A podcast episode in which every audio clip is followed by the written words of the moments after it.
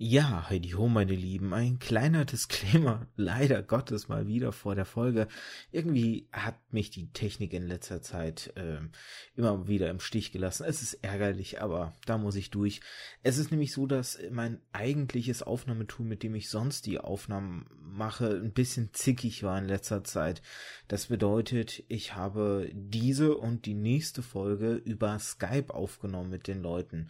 Das hat zumindest in dieser Folge mit meinem heutigen Gast dazu geführt, dass Skype hier und da scheinbar Datenhixer hatte, der der Sound sich so ein bisschen verzerrt und komisch klingt dadurch. Nicht, dass ihr euch wundert, es liegt nicht irgendwie am Mikro oder an meinem Gast selber, sondern hier hat Skype vermutlich einfach nur ein bisschen ähm, ja, Schluck auf gehabt. Nennen wir es einfach mal so, Datenschluck auf. Insofern, ich bitte dies zu entschuldigen. Es ist wirklich nur fünf oder sechs Mal für, weiß nicht, eine halbe Sekunde oder sowas. Man hört es aber halt deutlich. Deswegen nur, dass ihr euch nicht wundert, euer Gerät ist nicht kaputt oder sonst irgendwas. Es liegt hier einfach an der Aufnahme. In dem Sinne, viel Spaß jetzt beim Hören der Folge. Ich übergebe an meinen Vergangenheits-Ich, sage ich jetzt mal, der euch dann in die Folge so richtig begrüßen darf. Nun denn, viel Spaß.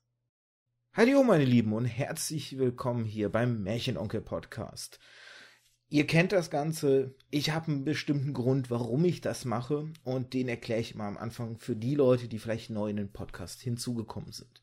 Denn seit meiner frühesten Kindheit, seit ich das Lesen für mich entdeckt habe und damit Geschichten im Allgemeinen, die es dann ja auch zum Beispiel in Videospielen für mich zu entdecken gab oder in Filmen, habe ich mich damit äh, ja äh, auseinandergesetzt, habe sie konsumiert, das wollte ich ursprünglich sagen, und habe irgendwann für mich auch so, sagen wir es mal, eine These aufgestellt, die da lautet, ein jedes Medium wird durch eine Geschichte qualitativ besser, vor allem durch eine gute Geschichte. Das sagt sich alles so einfach und dafür ist dann so ein bisschen dieser Podcast entstanden, der ja auch den in diesem Format den Titel Antithese trägt, um diesem dieser Behauptung auf den Zahn zu fühlen. Darum geht's aber nicht immer, manchmal geht's auch einfach nur mit coolen Gästen oder Gästinnen um coole Themen, die mich faszinieren, die ich spannend finde. Und heute ist es eher so, nicht so ein direktes Abklopfen meiner These, sondern eher so ein Thema, was als Nebenstrom nebenbei vorbeigeht, sage ich mal. Es geht darum, inwieweit in der Literatur es für einen Autor oder eine Autorin schwierig ist, mehrere Genres gleichzeitig zu bedienen oder in mehreren Genres zu wildern, sagen wir mal. Und dafür habe ich das Glück, einen ganz besonderen Gast da zu haben. Hallo Oliver. Hallo Arthur für die Leute, die ich nicht kenne, du bist Oliver Uschmann, eigentlich Bestseller-Autor, also würde ich jetzt mal behaupten, kennen dich ziemlich viele Leute, wobei du deine Romane ja gar nicht alleine schreibst, ähm, sondern mit deiner Frau zusammen, Silvia Witt. Ja. Und du hast es gerade eben mir zum Beispiel vorher nochmal gesagt, manchmal steht ihr Name nicht dabei, aber grundsätzlich schreibt ihr halt wo zusammen. Und daneben bist du auch noch Journalist, unter anderem für die Musikzeitschrift Visions habe ich äh, Sachen von dir gefunden und du warst wohl auch für ein Magazin äh, Galore äh, tätig. Aber du machst auch zum Beispiel Seminare und Vorträge, wo du dein Wissen weitergibst. Ich glaube, ursprünglich für dieses Jahr im Sommer wär's, hätte so ein Lit-Camp, sag ich mal, entstehen sollen. Äh, habe ich das richtig im Kopf und findet das jetzt überhaupt noch statt mit der Corona-Problematik? Also das wissen wir noch nicht. Dieses Litcamp, damit meinst du wahrscheinlich die Ferienakademie NRW. Genau, so rum war es. Ja, ja, des Literaturbüros Unna. Und das ist ganz toll. Das findet statt in Eschwege in, im Sauerland, in einer Bildungsstätte, die liegt wirklich im Wald. Das ist märchenhaft. Und da kommen Kinder und Jugendliche hin. Also ich habe da eine Klasse von 15 bis 25-Jährigen. Und äh, wenn die da hinkommen, eine Woche wohnen die da, machen sechs Stunden am Tag Workshops mit den Dozenten, äh, erfinden Geschichten, einzelne, gemeinsame. Und selbst in den Stunden, das, das muss dir vorstellen, Ferienfreizeit, jeder hat da ein Zimmer, da wird übernachtet. Es ist wirklich wie ja, eine Ferienfreizeit, nur eben mit Literatur statt mit, was weiß ich, Survival oder, oder Sport. Und das ist wie Hogwarts. Und das passt auch gut, weil die sich alle untereinander immer unterteilen. Das Erste, was die sich gegenseitig fragen, ist, äh, bist du Ravenclaw? Oder Hufflepuff? oder so, ne? So, das ist im August. Naja, wir, keiner weiß, ob es stattfindet dieses Jahr. Es ist aber zauberhaft, ja. Sowas äh, mache ich sehr, sehr gerne. Ich drücke euch auf jeden Fall die Daumen, dass das klappt. Jetzt, bedingt durch Corona, hast du auch angefangen, deinen YouTube-Kanal auch noch ein bisschen mehr zu bespielen. Das hast du halt auch noch in der Reserve. Und Ursprünglich muss man dazu sagen, wäre die Folge mit dir ein bisschen früher geplant und wäre theoretisch jetzt auch schon veröffentlicht gewesen. Es liegt einem Fauxpas meinerseits, einer, der mir sehr peinlich ist, ähm, zugrunde, dass sich das doch nochmal rausgezögert hatte. Aber sehen wir das Gute da drin. Dadurch darf ich dir jetzt auch noch äh, und deiner Frau äh, euch beglückwünschen zum äh, zur Auszeichnung, zum Gewinn, ich weiß nicht, wie man das noch richtig sagt, aber zum Lesekompass 2020 in der Kategorie äh, 10 bis 14 Jahre, wenn ich es richtig müsste 10 ja, bis 14, der ne? Leipziger Lesekompass. Genau. Ja, genau. Wir freuen uns sehr. Das ist ein wichtiger Preis. Zehn Bücher pro Alterskohorte bekommen den jedes Jahr. Normal gibt es dann auf der Messe natürlich irgendwie eine Zeremonie.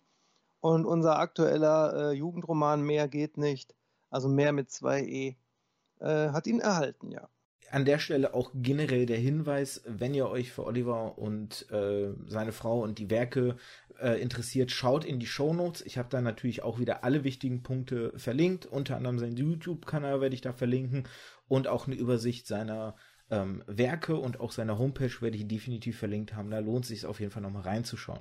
Und vielleicht für die, die den äh, Lesekompass nicht kennen, möchte ich an der Stelle noch kurz erklären, die Leipziger Buchmesse in Zusammenarbeit mit der Stiftung Lesen haben diesen Lesekompass ins Leben gerufen, der in drei Kategorien ist, zwei bis sechs Jahre, sechs bis zehn Jahre und zehn bis 14 Jahre. Und da werden immer wieder Bücher ausgezeichnet, ähm, die halt Lesespaß mit kreativen Ansätzen ähm, verbinden und, oder, oder fördern halt ähm, und die dann in besonderer Weise hervorstechen und ausgezeichnet werden. Und da, wie gesagt, wie du schon gesagt hast, dein Buch Mehr geht nicht, was jetzt im Februar, glaube ich, erschienen ist. Genau. Ach. Beim Belz, beim Belz Verlag in, in einer neuen Reihe, die der Belz Verlag erfunden hat. Genau. Und die heißt super lesbar und hat halt tatsächlich das Konzept wenig Leser, gar nicht Leser, bildungsferne Kinder und so weiter überhaupt wieder fürs Buch zu begeistern. Und da gab es ja in den letzten Jahren die verschiedensten Ansätze zu. Ich meine, einige werden das schon mitbekommen haben, dass es oft so ist, dass du einen Jugendroman hast in, in seiner konventionellen Form und dann wird er übertragen in die sogenannte einfache Sprache. Ne? Mhm. Und das ist sozusagen eine objektive Form von, äh, von, von Sprache. Da gibt es richtige Übersetzer für, das machen die Autoren nicht selber. Und in Klassen, in denen du verschiedene Lernniveaus in einer Klasse hast, war es dann bislang so und ist es natürlich auch noch oft, dass ein Teil der Klasse liest den normalen Jugendroman. Ein Teil liest die einfache Version und ein paar ganz wenige lesen überhaupt nicht, sondern reden nur mit dem Lehrer über das Thema, weil die zum Beispiel frisch zugewandert sind, des Deutschen noch gar nicht mächtig oder sonst wie extrem förderbedürftig. So, mhm. super lesbar ist so geschrieben, also alle Romane der Reihe, dass sozusagen in so einer Klasse alle das gleiche Buch lesen können, sodass die, die auf Normalniveau sind, nicht unterfordert sind und dass die, die auf Förderniveau sind, trotzdem mitgenommen werden. Das heißt, dass reale Alter der Kids ist zwei Jahre über dem Leseniveau. Also der Plot ist so, dass du zum Beispiel als 11-, 12-Jähriger sagst, das ist total schön, das macht Spaß, das ist, das ist cool so, das, das, da lerne ich was, ich kann mich mit den Figuren identifizieren, das ist wie Kopfkino. Aber die Sprache, wenn die jetzt 11, 12 sind, ist so wie auf dem Niveau für 9, 10-Jährige. Mhm. Also immer zwei Jahre drunter und das ist nötig geworden. Äh, die Zeiten haben sich ja wirklich, wirklich verändert. Ähm, die IGLU-Studie gab es da, die hat ja zum Beispiel herausgefunden, dass 20 Prozent der Kinder äh, nach Abschluss der Grundschule nicht fähig sind, wie man so sagt, Sinn äh, verstehen zu lesen. Sinn entnehmend, Entschuldigung. Ne, und dass es teilweise bei Kindern drei Jahre kognitive Unterschiede gibt. Und, und Belz versucht jetzt mit der Reihe das zusammenzubringen wieder und wir sind sehr froh, dass wir, wir wurden ja gefragt von denen, mhm. ne, ob wir das machen wollen. Und es ist tatsächlich so, wer das Cover von Mehr geht nicht sieht und wer die Hartmut-Romane kennt, der denkt sich, ja, das ist ein Kinderroman, ein, ein Jugendroman, aber es deutet schon optisch so ein bisschen an, dass da auch trotzdem unser Spirit drin steckt, unser Humor, ne? Mhm. unsere Lakonie. Und das ist auch so. Das ist immer schon, also selbst, obwohl jetzt hier die Sprache absichtlich einfach ist, ist da trotzdem, da sind Wortspiele drin und Doppeldeutigkeiten.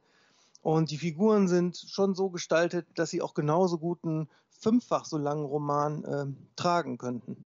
Es ist ja auch generell so, da kommen ja viele Faktoren zusammen. Ähm, elterliches Umfeld, wie du schon sagst, ne, vielleicht dann auch so ein bisschen Migrationshintergrund oder so. Es gibt viele Punkte, warum jemand liest oder nicht liest. Also ich selber ähm, habe das auch hier im Podcast schon ein paar Mal erwähnt, bin da ein Paradebeispiel, weil wir sind Spätaussiedler gewesen, das heißt, mhm. ähm, unter Katharina der Großen sind meine Urgroßeltern und Großeltern halt nach Kasachstan ausgewandert oder generell halt Russland. Ähm, viele äh, ist so aufgeteilt, viele nach Russland zum Beispiel, manche nach Kasachstan, manche wieder in andere Regionen jedenfalls. Ähm, sind meine Eltern dann wieder zurückgewandert. Und im Zuge dessen bin ich halt zweisprachig aufgewachsen. Das heißt, zu Hause haben meine Eltern viel Russisch gesprochen oder ja doch hauptsächlich Russisch, nicht Kasachisch. Und ähm, ich habe in der Schule dann halt Deutsch gehabt so und mhm. meine Eltern waren da natürlich auch ähm, ich sag mal so, bedingt einfach durch diese Umstände dann so, dass sie mir nie viel Geschichten vorgelesen haben oder dass sie sich da viel Zeit genommen haben, dass ich da irgendwie groß in Kontakt mit Büchern getreten bin. Das ist tatsächlich hauptsächlich über Lehrer und oder besser gesagt Lehrerinnen bei mir passiert. Ja. In der Grundschule, äh, dass ich, dass mir eine Lehrerin, meine, eine meiner Grundschullehrerinnen, ich hatte leider das Pech, ähm, fast jedes Jahr einen Lehrerwechsel zu haben, was in der Grundschule ja eher ungewöhnlich ist, was aber diverse Gründe hatte. Und eine dieser Lehrerinnen, die ich in der Zeit hatte, ähm, hat zum Beispiel mir Nero Corleone damals von Elke Heidenreich geschenkt. Das war mein ah. allererstes Buch, was ich selbst besessen habe, im Sinne von, ähm, dass mir geschenkt wurde und nicht im Sinne von so, da schenkt man den Eltern, damit sie es dem Kind vorlesen oder dem Kind geben mäßig. So, ne? Im jüngeren ja. Alter kennt man das dann ja. Und hier war es wirklich halt, was an mich gerichtet war, weil ich auch schon damals so ein Katzenliebhaber war und ich mochte dieses Buch. Wir hatten es, glaube ich, irgendwie im Schulunterricht mal besprochen oder so. Und ich mochte dieses Buch und dann hat sie es mir halt geschenkt und so. Und dann ähm, in der weiterführenden Schule war es dann zum Beispiel so gewesen, dass ich eine Deutschlehrerin hatte, die gemerkt hatte, dass ich mich in äh, Aufsätzen und Diktaten, nee, gar nicht, in Diktaten sehr schwer getan habe. In Aufsätzen wiederum war ich so halbwegs gut, aber so in Diktaten habe ich ganz viele Fehler gemacht und ja. habe halt immer schlechte Note kassiert. Und dann hat sie irgendwann gesagt, hier in meiner Freizeit nehme ich mir die Zeit, du gehst jetzt in die Bibliothek, leist dir jede Woche ein Buch aus, schreibst einen Aufsatz darüber und ich kontrolliere den dann halt. Und dadurch bin ich ans Lesen dann gekommen, weil ich dann da ja eben hin musste und Bücher ausleihen musste. Und das hat mich halt eben sehr stark geprägt. So. Und dadurch ist dann auch eben meine Grammatik, mein, meine Rechtschreibung besser geworden, einfach nur durchs Lesen. So. Und äh, man muss noch dazu sagen, dass ich Glück hatte, da die richtigen Bücher auszusuchen mir damals. Ich habe die ersten Bücher, die ich mir ausgeliehen habe, waren die drei Fragezeichen halt so. Ja. Und äh, dann, ne, wie gesagt, der Rest ist so Geschichte, aber ähm, ich bin da so ein bisschen Paradebeispiel für halt, ne, die unterschiedlichen Faktoren, die dazu führen können, dass man nicht liest oder eben, dass man liest halt. Ne? Das sind immer ja. viele Elemente, die zusammenspielen. Aber gut. Ja, ja nee, Sag ich stand bis, ich stand bis äh, vor der Oberstufe in Deutsch tatsächlich vier. Oh. weil, weil der Lehrer, der hatte äh, Haupt, der war nett, aber der hatte Hauptschwerpunkt auch auf Interpretation und so weiter, was natürlich später in meinem Leben als äh, Germanistikstudent mir sehr gelegen hat. Dann kam die Oberstufe und dann kam trotzdem der Deutsch-LK, weil ich wusste, ich liebe Literatur. Vier hin oder her. Ne? Mhm. Und dann bin ich in den Deutsch-LK eins, durchgängig, die ganze Oberstufe. Warum? Die Lehrerin hier, dein Podcast Stichwort Storytelling, hat wirklich bis zu 50 Prozent kreatives Schreiben mit uns gemacht. Oh, das ne? klingt toll. Also auch wissenschaftlich so gesehen, dass sie zum Beispiel gesagt hat, okay, lasst mal äh, Brecht und Schiller aufeinandertreffen, fiktional, ne, und über ihre Theaterkonzepte diskutieren. Oder schreibt mal eine Geschichte, die hier und jetzt spielt, aber alle sprachlichen und stilistischen Mittel der Romantik, wir hatten damals E.T.A. Hoffmann, Goldener Topf, mhm. fantastisches Buch, mhm. äh, verwendet. Und das, das, hat, das, so, das war super. Die hat auch damals äh, mein Talent erkannt. War natürlich dann in der Klasse äh, furch also immer 15 Punkte, ne? war auch furchtbar für die anderen. Aber wie du schon, und Stadtbibliotheken waren für mich immer schon, auch als Kind, ein ganz wichtiger Ort. Der Geruch von dem Papier, diese alten Bücher auch. Und dann, und dann, ich bin da wirklich, das können die, weiß ich nicht, ob die Kids heute das nachvollziehen können. Ähm, das war so ein Gefühl wie heute vielleicht, wenn man auf Spotify geht und hat alle Musik der Welt. Da war zwar nicht alles, aber du gehst in die Stadtbibliothek und du hast so eine riesen Auswahl und es ist im Grunde gratis. Da habe ich Stunden verbracht, um mir den Stapel für die Sommerferien zusammenzusammeln. Mhm. Und äh, das war auch immer ganz toll. Und dann im, im Sand äh, der Nordsee, da schon wieder Stichwort, mehr geht nicht, wirklich die verschiedensten Dinge gelesen. Also von, von Wolfgang Holbeins Frühwerk, ne? Mhm. wo wirklich hammergeile Ideen bei waren, äh, über, über bis hin zu schon, oder auch Karl May tatsächlich sogar damals, bis hin schon auch zu Literaturliteratur, wie man heute so sagt. Mhm. Ich habe tatsächlich in der Oberstufe so streberhaft, muss man vorstellen, man war wirklich aus Begeisterung. Ich habe am, am See unserer, äh, meiner Geburtsstadt Wesel unterm Baum gesessen und habe freiwillig Fontane gelesen. Oh. Freiwillig. Ich, ich wollte gerade sagen, ich, ich bin ganz neidisch auf deine äh, Erfahrung in der Oberstufe, weil ich hatte auch in der Oberstufe dann äh, Deutsch-LK genommen und bei uns war es halt stupides, oder stupides vielleicht zu böse gesagt, aber so dieses Durchkauen der Klassiker, was so langweiliger nicht hätte sein können. Was mir zugute immer kam, war, äh, dass ich prinzipiell auch immer nach dem Konzept lebe, ähm, bei Interpretation, es gibt kein richtig und falsch. Du musst nur argumentieren können, warum du die Dinge so siehst, wie du sie siehst. Und das konnte ich immer recht gut mhm. und äh, habe dadurch da immer gute Noten dafür bekommen. Aber es so vom, vom Inhaltlichen war es äh, langweiliger, hätte es kaum sein können, leider Gottes. Aber mich könntest du mit Fontane jagen. Finde ich lustig, dass du es dann freiwillig gelesen hast. Ja, von Thomas Mann auch. Ist zum Beispiel, aber wie du schon sagst, erstmal, du hast ja die eine Ebene, ist die Story. Und das fand ich gut, dass du im Vorspann gesagt hast, auch Videospiele haben dich äh, zum Storytelling gebracht. Ja, natürlich. Denn das ist ja so, das ist ja so, das gute, wie alleine zum Beispiel Zelda, ne? die Zelda-Reihe beispielsweise. Mhm. Ähm, ich kann mich noch entsinnen, damals äh, auf dem Super Nintendo, das gilt ja gemeinhin als der bis heute beste Teil der Reihe. der hieß, glaube ich, äh, Link's Awakening, ne? Äh, nee, das war der auf dem Game Boy, du meinst A Link to the Past. Link to the Past war Super Nintendo, ja. Genau. Okay, genau. Und Link's Awakening war Game Boy. Beide Teile. Ich weiß, ich könnte den Plot jetzt nicht mehr so sachlich nacherzählen. Ich weiß aber noch, dass die Atmosphäre dieser Handlung äh, unfassbar war luzide, numinos, seltsam. Es gab am Ende auch einen Wahnsinns-Twist. Und schon damals habe ich allen, die nicht bei drei auf der Bäume waren, versucht haben zu erklären, warum Videospiele zum Beispiel auch ganz große Kunst sind. Ja, was ich zum Beispiel auch sehr stark waren, so die Japano-Rollenspiele, mhm. äh, sowas wie Lufia, Final Fantasy und sowas. Ja, oh. Ähm, ja. Da hast du natürlich so mit dieser Pixel-Grafik, du wusstest natürlich, was sie dir zeigen wollen und so, aber da hat man viel natürlich auf visueller Ebene eher in der Fantasie verhaftet, ähnlich wie ja auch bei Büchern. Ne? Da hast du auch die Beschreibung und stellst ja. es dir vor. Und ja. in den Spielen der Super Nintendo-Ära, gerade in den Rollenspielen, hast du auch das, was du da gesehen hast, natürlich dir viel prunkvoller in deinen Gedanken vorgestellt, so wie so ein Film, der vor deinem inneren Auge abläuft.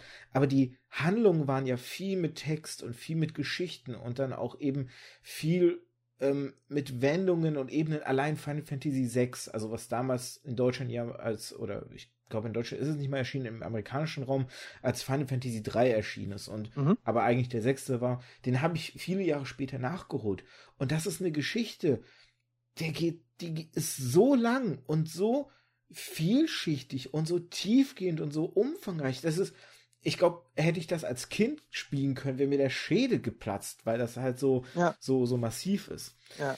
Also viele Punkte, ähm, die uns geprägt haben, da können wir eigentlich auch schon direkt dann eben auf dieses äh, eigentliche Thema abbiegen, weil du bist jetzt jemand, der Werke verschiedenster Art geschrieben hat. Mhm. Ähm, und was so meine erste Frage dahingehend wäre, hattest du da nie die Sorge, dass die Fans, dass das vielleicht zu Problemen führen könnte, im Sinne von vielleicht, dass die dann sagen, naja, ne, ich habe jetzt ein Hartmut und ich gelesen, oh, da kommt ein neues Werk, äh, er erwartet dann so etwas in der Art und dann ist es eher ein Sachbuch, die ja trotzdem deinen Humor wieder immer haben. Ne? Ich, die Lesung, die ich von dir mitbekommen habe, hat das ja gut gezeigt, dass der Humor ja trotzdem enthalten ist, aber es ist ja doch dann nochmal was anderes, weil Sachbuch und Roman sich doch unterscheiden. Oder eben, dass vielleicht dann auch Enttäuschungen durch falsche Erwartungen entstehen. Hattest du da irgendwie je die Sorge oder hast du einfach gedacht, ich mache hier, worauf ich Bock habe? Naja, viele dieser erzählenden Sachbücher sind ja tatsächlich entstanden, äh, weil die Verlage auf uns zugekommen sind. Mhm. So, und, da, und, und da, das war zu einer Zeit, also so zwischen 2010, ja, nee, also na eher noch, zwei, das entsteht ja immer zwei Jahre bevor es erscheint oder ein Jahr bevor es erscheint. mhm. bis 2012, 13, 14 so, da gab es noch äh, gutes Geld in der Verlagsbranche. Also das selbst für so so Mitlist-Titel, ne? Mhm. wie Krallenrein über das wahre Leben mit Katzen oder die Ampel war grün, ne? über, darüber, wie man plötzlich zum Verkehrssünder wird, obwohl man gar nicht böse ist und solche Dinge. Und wenn du dann solche Angebote bekommst und das ist dein Hauptberuf, dann sagst du auch nicht nein. Ne? Mhm. Ähm, es ist jetzt nicht so gewesen, dass die, dass die Hartmut-Fans äh, dann entsetzt oder enttäuscht gewesen, weil die haben das dann teilweise einfach gar, noch gar nicht richtig so mitbekommen oder so. Für, mhm. für einen mhm. Hartmut-Fan spielt. Natürlich, du hast natürlich recht. Wenn jetzt einer Hardcore-Fan ist und alles liest, was aus diesem Haus hier rauskommt, dann wird er merken, es gibt natürlich vom Sound her und vom Humor her äh, einen roten Faden durch das ganze Werk. Ähm, aber es, natürlich ist es für, für einen Hartmut-Fan nicht, nicht wirklich relevant, äh, die Ampel war grün zu lesen oder so weiter. Wohingegen äh, in manchen erzählenden Sachbüchern ähm, und auch in manchen Jugendromanen tatsächlich der Hartmut-Kosmos äh, mit drinsteckt. Das spielt im selben Universum. ja. so, naja, jedenfalls ist das jetzt auch vorbei. Also, äh, das hat alles Spaß gemacht und die Bücher waren auch alle schön, aber ich kann offen zugeben und ich habe das sogar äh, vor einiger Zeit noch äh, zugegeben bei einem Vortrag. Ähm, einige dieser Bücher äh, sind gnadenlos gefloppt. Mhm. Ja, verkaufstechnisch. Also, Überleben beim Fußball zum Beispiel auch. Und ich liebe Fußball. Mein Vater, der übrigens heute Geburtstag gehabt hätte, 40 Jahre Trainer und Spieler. Ich habe das mit Leidenschaft geschrieben. Ich habe ja auch seit zwei Jahren eine Fußballkolumne im Radio 21 Rockland, die wegen diesem Buch entstanden ist. Und trotzdem kann man mal offen sagen, das ist bei Heine erschienen, Heine Hardcore, also Random House Konzern, mhm. und ist bei, lass mich lügen, 2125 Exemplaren oder so versandet ne, für einen Independent-Verlag wäre das toll, aber für Bertelsmann ist das natürlich nichts. Warum? Ja, weil ich feststellen musste, Fußballfans haben nicht so viel Humor, sich so gerne selbst durch den Kakao zu ziehen. Zum Beispiel, ja. Oder das Katzenbuch, das mittlerweile als Sammlerwert hat und teilweise bis zu 40 Euro verkauft wird bei Amazon, weil es echt restlos vergriffen ist, aber nicht nochmal neu aufgelegt. Wow. Das zum Beispiel auch da steckt unsere ganze Liebe drin, weil Silvia und ich natürlich in unserem ganzen Leben immer Katzen hatten. Und jeder, der das liest und auch Katzen hat, sagt, also so hat das noch keiner auf den Punkt gebracht, wie die sind. Aber da kann man dann auch wieder sagen, abseits von vielleicht, äh, dass man mehr Marketing oder dass der Verlag, der Verlag hat eigentlich alles richtig gemacht, aber äh, wenn ein Buch kein absoluter Spitzentitel im Programm ist, ne, hm. dann ist es halt auch oft schwer, wenn es nicht innerhalb der ersten drei Monate durchstartet man kann aber auch sagen, das Buch ist vielleicht tatsächlich für so ein Geschenkbuch, das man auch an Katzenfreunde weitergibt, zu abgefahren. Okay. Da gibt es, da gibt es äh, Kapitel drin über, über irgendwelche, äh, zum Beispiel wie, wie vor 20.000 Jahren in Ägypten die Katzengöttin Bastet zusammen mit den Katzen da irgendwelche Beschlüsse gefasst hat, die bis heute gelten und so durchwirken und äh, darauf hin, wie die Katzen eigentlich hier herrschen und uns manipulieren und auch irgendwelche quantenphysikalische Theorien, also als hätte Hartmut selbst es geschrieben. Da ist dann zum Beispiel auch ein bisschen, also das ist, das finden wir geil so, aber das ist auch schon so ein bisschen so, als würde man eine Popplatte aufnehmen und mitten in den Poplied, ne, wo eigentlich nur eine Bridge käme zwischen Strophe und Refrain, Refrain, käme plötzlich zwei Minuten Free Jazz. Ja, da müsste man sich auch nicht wundern, wenn die Leute irritiert sind. Aber das ist so gesehen wieder Hartmutesk was ich da kurz da noch einhaken möchte, ist, äh, du hast quasi den, jetzt muss ich überlegen, ähm, den, den Uschmann Litra Universe erschaffen, bevor Marvel mit seinem Cinematic Universe ja dann quasi kam, wenn du sagst, ja, du hast so, ja, so, genau. so buchübergreifende Elemente. Uschmann, ja, ist nicht Uschmann Universe, sondern wir nennen das ja Hui-Welt, also Hartmut und Ich-Welt. Ne?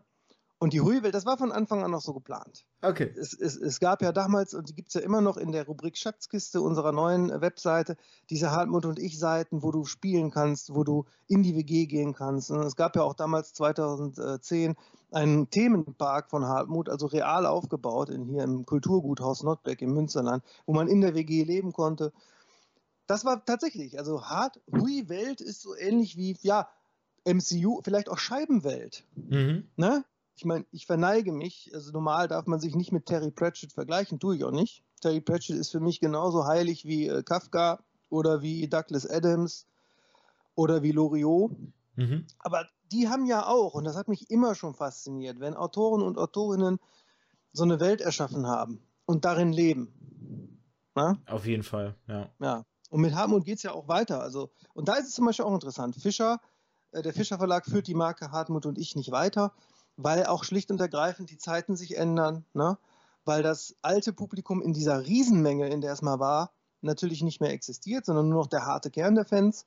Und deswegen äh, haben wir ja einen eigenen Imprint äh, gegründet, Edition Hombrede, und bringen den neuen Hartmut innerhalb der nächsten Wochen. Man muss mal gucken, wie die Produktionsdinge äh, laufen bei Corona. Mhm. Bringen wir den einfach selbst heraus. So wie ja auch zum Beispiel Bands alle mit der Zeit ihr eigenes Label gründen. Ne? Ja. Also logistisch haben ja sogar die Ärzte mit Hot Action Records und die Toten Hosen mit JKB und so weiter, die haben ja alle ihre eigenen Labels. Da ist ja nur der Vertrieb über eine große Firma. Mhm.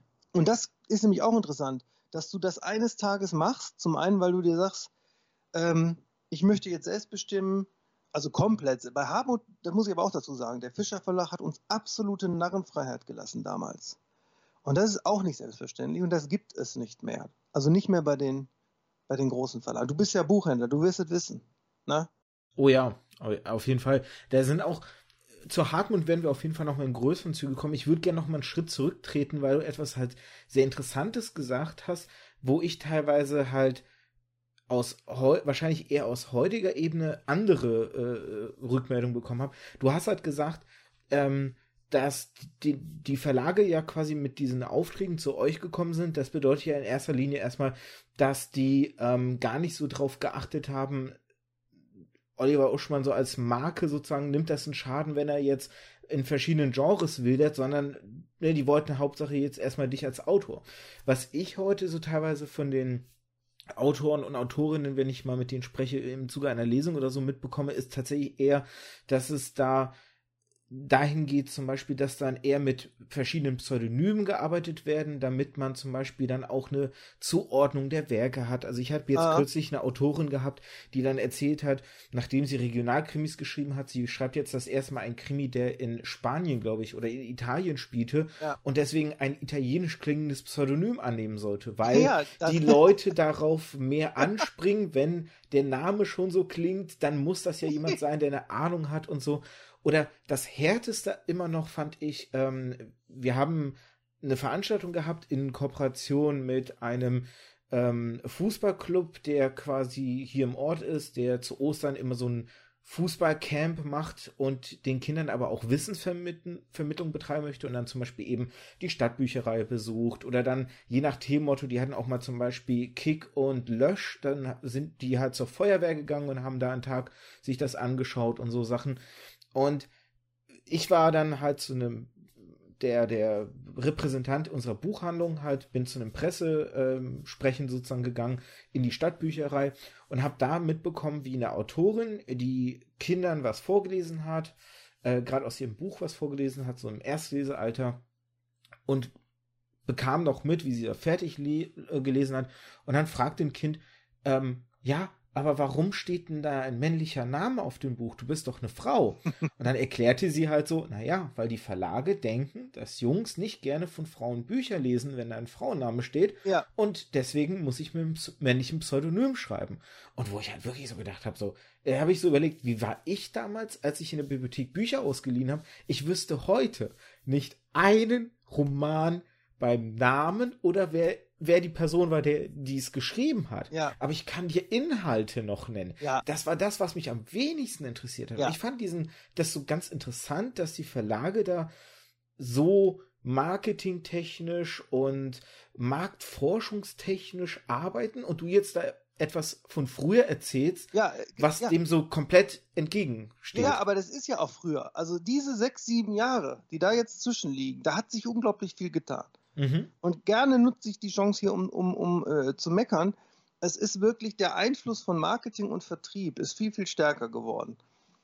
Also früher hat man der Lektorin, meistens ist ja tatsächlich alles Frauen, hast du das Buch gepitcht, entweder schon fertig oder in Mappenform. Dann war die, war die begeistert im Optimalfall. Dann hat die das Buch gekauft. Dann haben die Autoren das Buch geschrieben, fertig. Und dann ist im Grunde erst die Lektorin zum Marketing und Vertrieb gegangen, jetzt mal etwas vereinfacht gesprochen.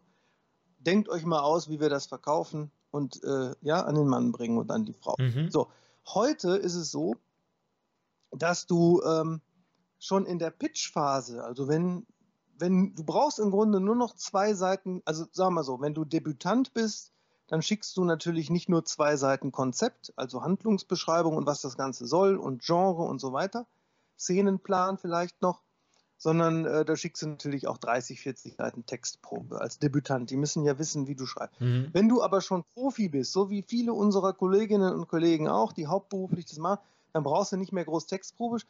Da reicht es schon, du schickst zwei Seiten Konzept. Dann geht die Lektorin schon mit dem Konzept zu Marketing und Vertrieb wow. und fragt die, ob die dafür überhaupt gerade einen Markt sehen. Und dann sagen die entweder von vornherein, sehen wir nicht, oder die sagen, ja, komm mal, wenn. Und dann versuchen schon Marketing- und Vertriebsleute in Figurengestaltung und Plotgestaltung und so weiter, in, also in künstlerische Dinge von vornherein hineinzureden. Und das ist natürlich eine Entwicklung, die ist wirklich neu. Die ähnelt ein bisschen mehr der Arbeitsweise beim Fernsehen, ne, bei Drehbüchern, mhm. wo ja noch viel mehr Leute mitreden. Äh, und das ist etwas, das äh, natürlich ähm, vollkommen okay ist, beispielsweise, wenn du jetzt gezielt weißt, ich schreibe etwas ähm, für super lesbar und, und da hatten wir übrigens plotmäßig totale Freiheiten sogar, aber da gibt es ja dann die klaren Vorgaben, wie die Sprache ungefähr sein soll, damit das diesen Inklusionseffekt und diesen Mitnehmen-Effekt hat. So, dann ist das wunderbar Aber und dann gehört. Wenn ich da kurz einhaken darf, ja. da macht es ja einen Unterschied, ob du in die, in die Sprache eben dich einmischt oder eben in den Inhalt wirklich eines Werkes halt. Ja, ne? aber auch da, genau, aber da wäre es ja zum Beispiel auch okay, wenn Vertrieb und Marketing sagen, naja, das ist jetzt für, äh, in einer spezifischen Sparte für junge Kinder, mhm. könnt ihr gucken, da seid ihr an der Stelle vielleicht ein bisschen zu, äh, äh zu hart mhm, mhm, ne, oder so, das ist in Ordnung. Aber wenn wir jetzt Eben, in der ja. Belletrist oder zum Beispiel bei Sachbüchern kann ich das auch noch eher verstehen. Ne, die, die werden ja zum Teil sehr zugespitzt. Also Sachbücher müssen ja entweder ein unglaubliches Versprechen einlösen, ne, reich und schlank in 30 Tagen, oder äh, eine steile These aufstellen und dass dann ganz früh auch schon Vertrieb und Marketing mit reinreden, wie die strukturiert werden müssen, damit derjenige oder diejenige später bei Markus Lanz sitzt, mhm, mh. kann ich auch noch verstehen, weil das gehört ja mit dazu, dass dann die Leute ihre Thesen vertreten. Aber zum Beispiel in der normalen Belletristik für Erwachsene, ne, wenn da schon so früh Leute reinreden, die bei allem Respekt für ihren Fachbereich ja nun nicht wie die Lektoren und Lektorinnen äh, Literaten sind, ne? Storyteller, sondern tatsächlich Vertrieb, ja?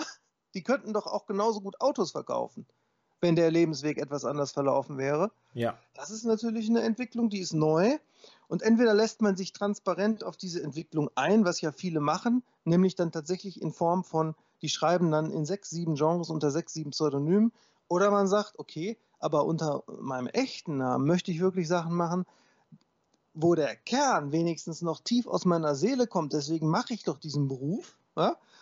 Und entweder passen dann Seele und, und, und, und dieser Spirit irgendwie zufällig mit einem bestimmten Verlag und einer bestimmten Marktsituation zusammen, ne? Oder eben nicht. Und im Fall von eben nicht läuft es dann eben tatsächlich auch bei überaus fähigen Leuten ähm, auf, äh, ja, teilweise dann auch auf Gründung eigener Imprints oder Verlage oder Self-Publishing hinaus. Weswegen dieser Bereich heutzutage auch überhaupt nicht mehr despektierlich ist, ne? so wie vor 15, 20 Jahren noch wo man sagen konnte, naja, Self-Publishing ist meistens irgendwie die Memoiren, privaten Memoiren von irgendwem oder schlecht äh, layoutete und äh, also so wie heute irgendwelche YouTube-Kommentare. ne? Das ist gar nicht mehr so. Es gibt auch viele Leute, die ich kenne, die von vornherein Selbstverlag machen, weil sie sagen, ähm, ich möchte gar nicht da reingeredet bekommen. Und du siehst ja, wenn du bei Heine zum Beispiel mit so einem Fußball-Humorbuch äh, bei 2000 Büchern nur rauskommst, ja, die schaffst du, wenn du ein gewisses Standing hast, äh, im Selbstverlag auch. Weißt du? Vor allem, da, ich habe jetzt so, so nebenbei versucht, mir schnell drei Stichpunkte zu machen, damit ich die nicht vergesse zu sagen, weil da möchte ich eigentlich direkt mit drei Gedanken äh, äh, reingehen, die da alle reinpassen. Ähm, der erste Punkt ist, ich glaube, die einzigen, die sich wirklich leisten können, irgendwie was zu machen, wo dann selbst das Marketing ihnen nicht mehr reinredet, sind diese ganz, ganz wenigen Autoren und da würde ich sagen, dass es hauptsächlich so ein Prozent im amerikanischen Markt äh, oder aus dem englischsprachigen Markt, wo Garant ist, wenn da ein Buch rauskommt, der kann, die Person kann das Telefonbuch geschrieben haben, das wird sich kaufen wie geschnitten Brot. Ich denke da okay, an. pass auf. Ja. Ja, lass, nee, lass mich raten. Du bist der Buchhändler, aber lass mich mal raten. Mal gucken, ob ich richtig liege. Jonathan Franzen. Äh, unter anderem, ja. David Foster Wallace. Bei uns jetzt weniger. Ist ja auch oft dann so ein bisschen auch nochmal ortsgebunden. aber ich, ich, ich, ich würde noch höher gehen. Noch höher Ich gehen. würde noch krasser. Philip Ross. Ich denk nee, da- der ist schon tot. Ich denke da an Stephen King. Ja. Der schreibt heute keine guten Bücher mehr. Also ich würde sagen, sorry, seine modernen Werke sind nicht mehr so gut wie seine alten Sachen. Das heißt nicht, dass ich möchte, dass er wieder Drogen und Alkohol ohne Ende nimmt, damit er auf dieses Niveau zurückkommt. Hm. Aber wenn der Buch schreibt, selbst wenn es scheiße ist, verkauft es sich unfassbar gut. Ja. Oder nimm Harry Potter auf seinem Höhepunkt des, des Erfolgszenits. Mhm. Da hätte die J.K. Rowling schreiben können, was sie gewollt hätte. Das hätte sich verkauft. Aber so. das interessiert mich mal jetzt. Du als Buchhändler, welcher deutsche Autor, Autorin fällt denn in den Bereich? aus dem deutschen Markt ähm, ähm, der der oh Gott Frank Schätzing? ähm, nee der Herr Welz ich komme gerade auf seinen Vornamen nicht mehr Benedict Wells? genau danke Benedikt Welz ist so ein Autor das ist äh, unfassbar Schätzing natürlich den du gerade erwähnt hast wäre aber auch genau in dieser Sparte zum Beispiel jetzt dieses ähm, äh, Schmetterling, ich, ich komme auf den Titel gerade nicht. Ich habe heute irgendwie Titel- und Wortfindungsstörung.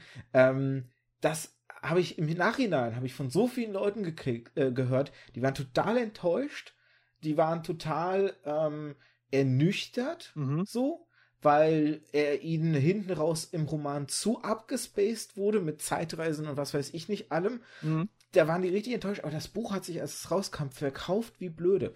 Äh, Im Fantasy-Bereich, das ist jetzt dann so ein bisschen Nische, aber Wolfgang Holbein ähm, Mhm. ähm, zum Beispiel halt auch äh, oder der, der ähm, Eschbach mit Blackout und sowas zum Beispiel, der hat sich auch immer äh, sehr, sehr gut verkauft. Aber wie gesagt, so dieses, dieses absolute Maß, wo du Narrenfreiheit hast, auf, auch, ne, wo du sagen kannst, ich schreibe hier zusammen und dann redet dir auch nicht mehr das Marketing ein, Ja. glaube ich, sind es halt wirklich ganz wenige, die sich das leisten Das finde ich auch hochinteressant, dass diese Bücher oft formal so sind, dass wenn jetzt ein Debütant das so einreichen würde, ne? Mhm. Nicht, dass es schlecht ist, um Gottes Willen, aber der würde es nicht verkauft bekommen.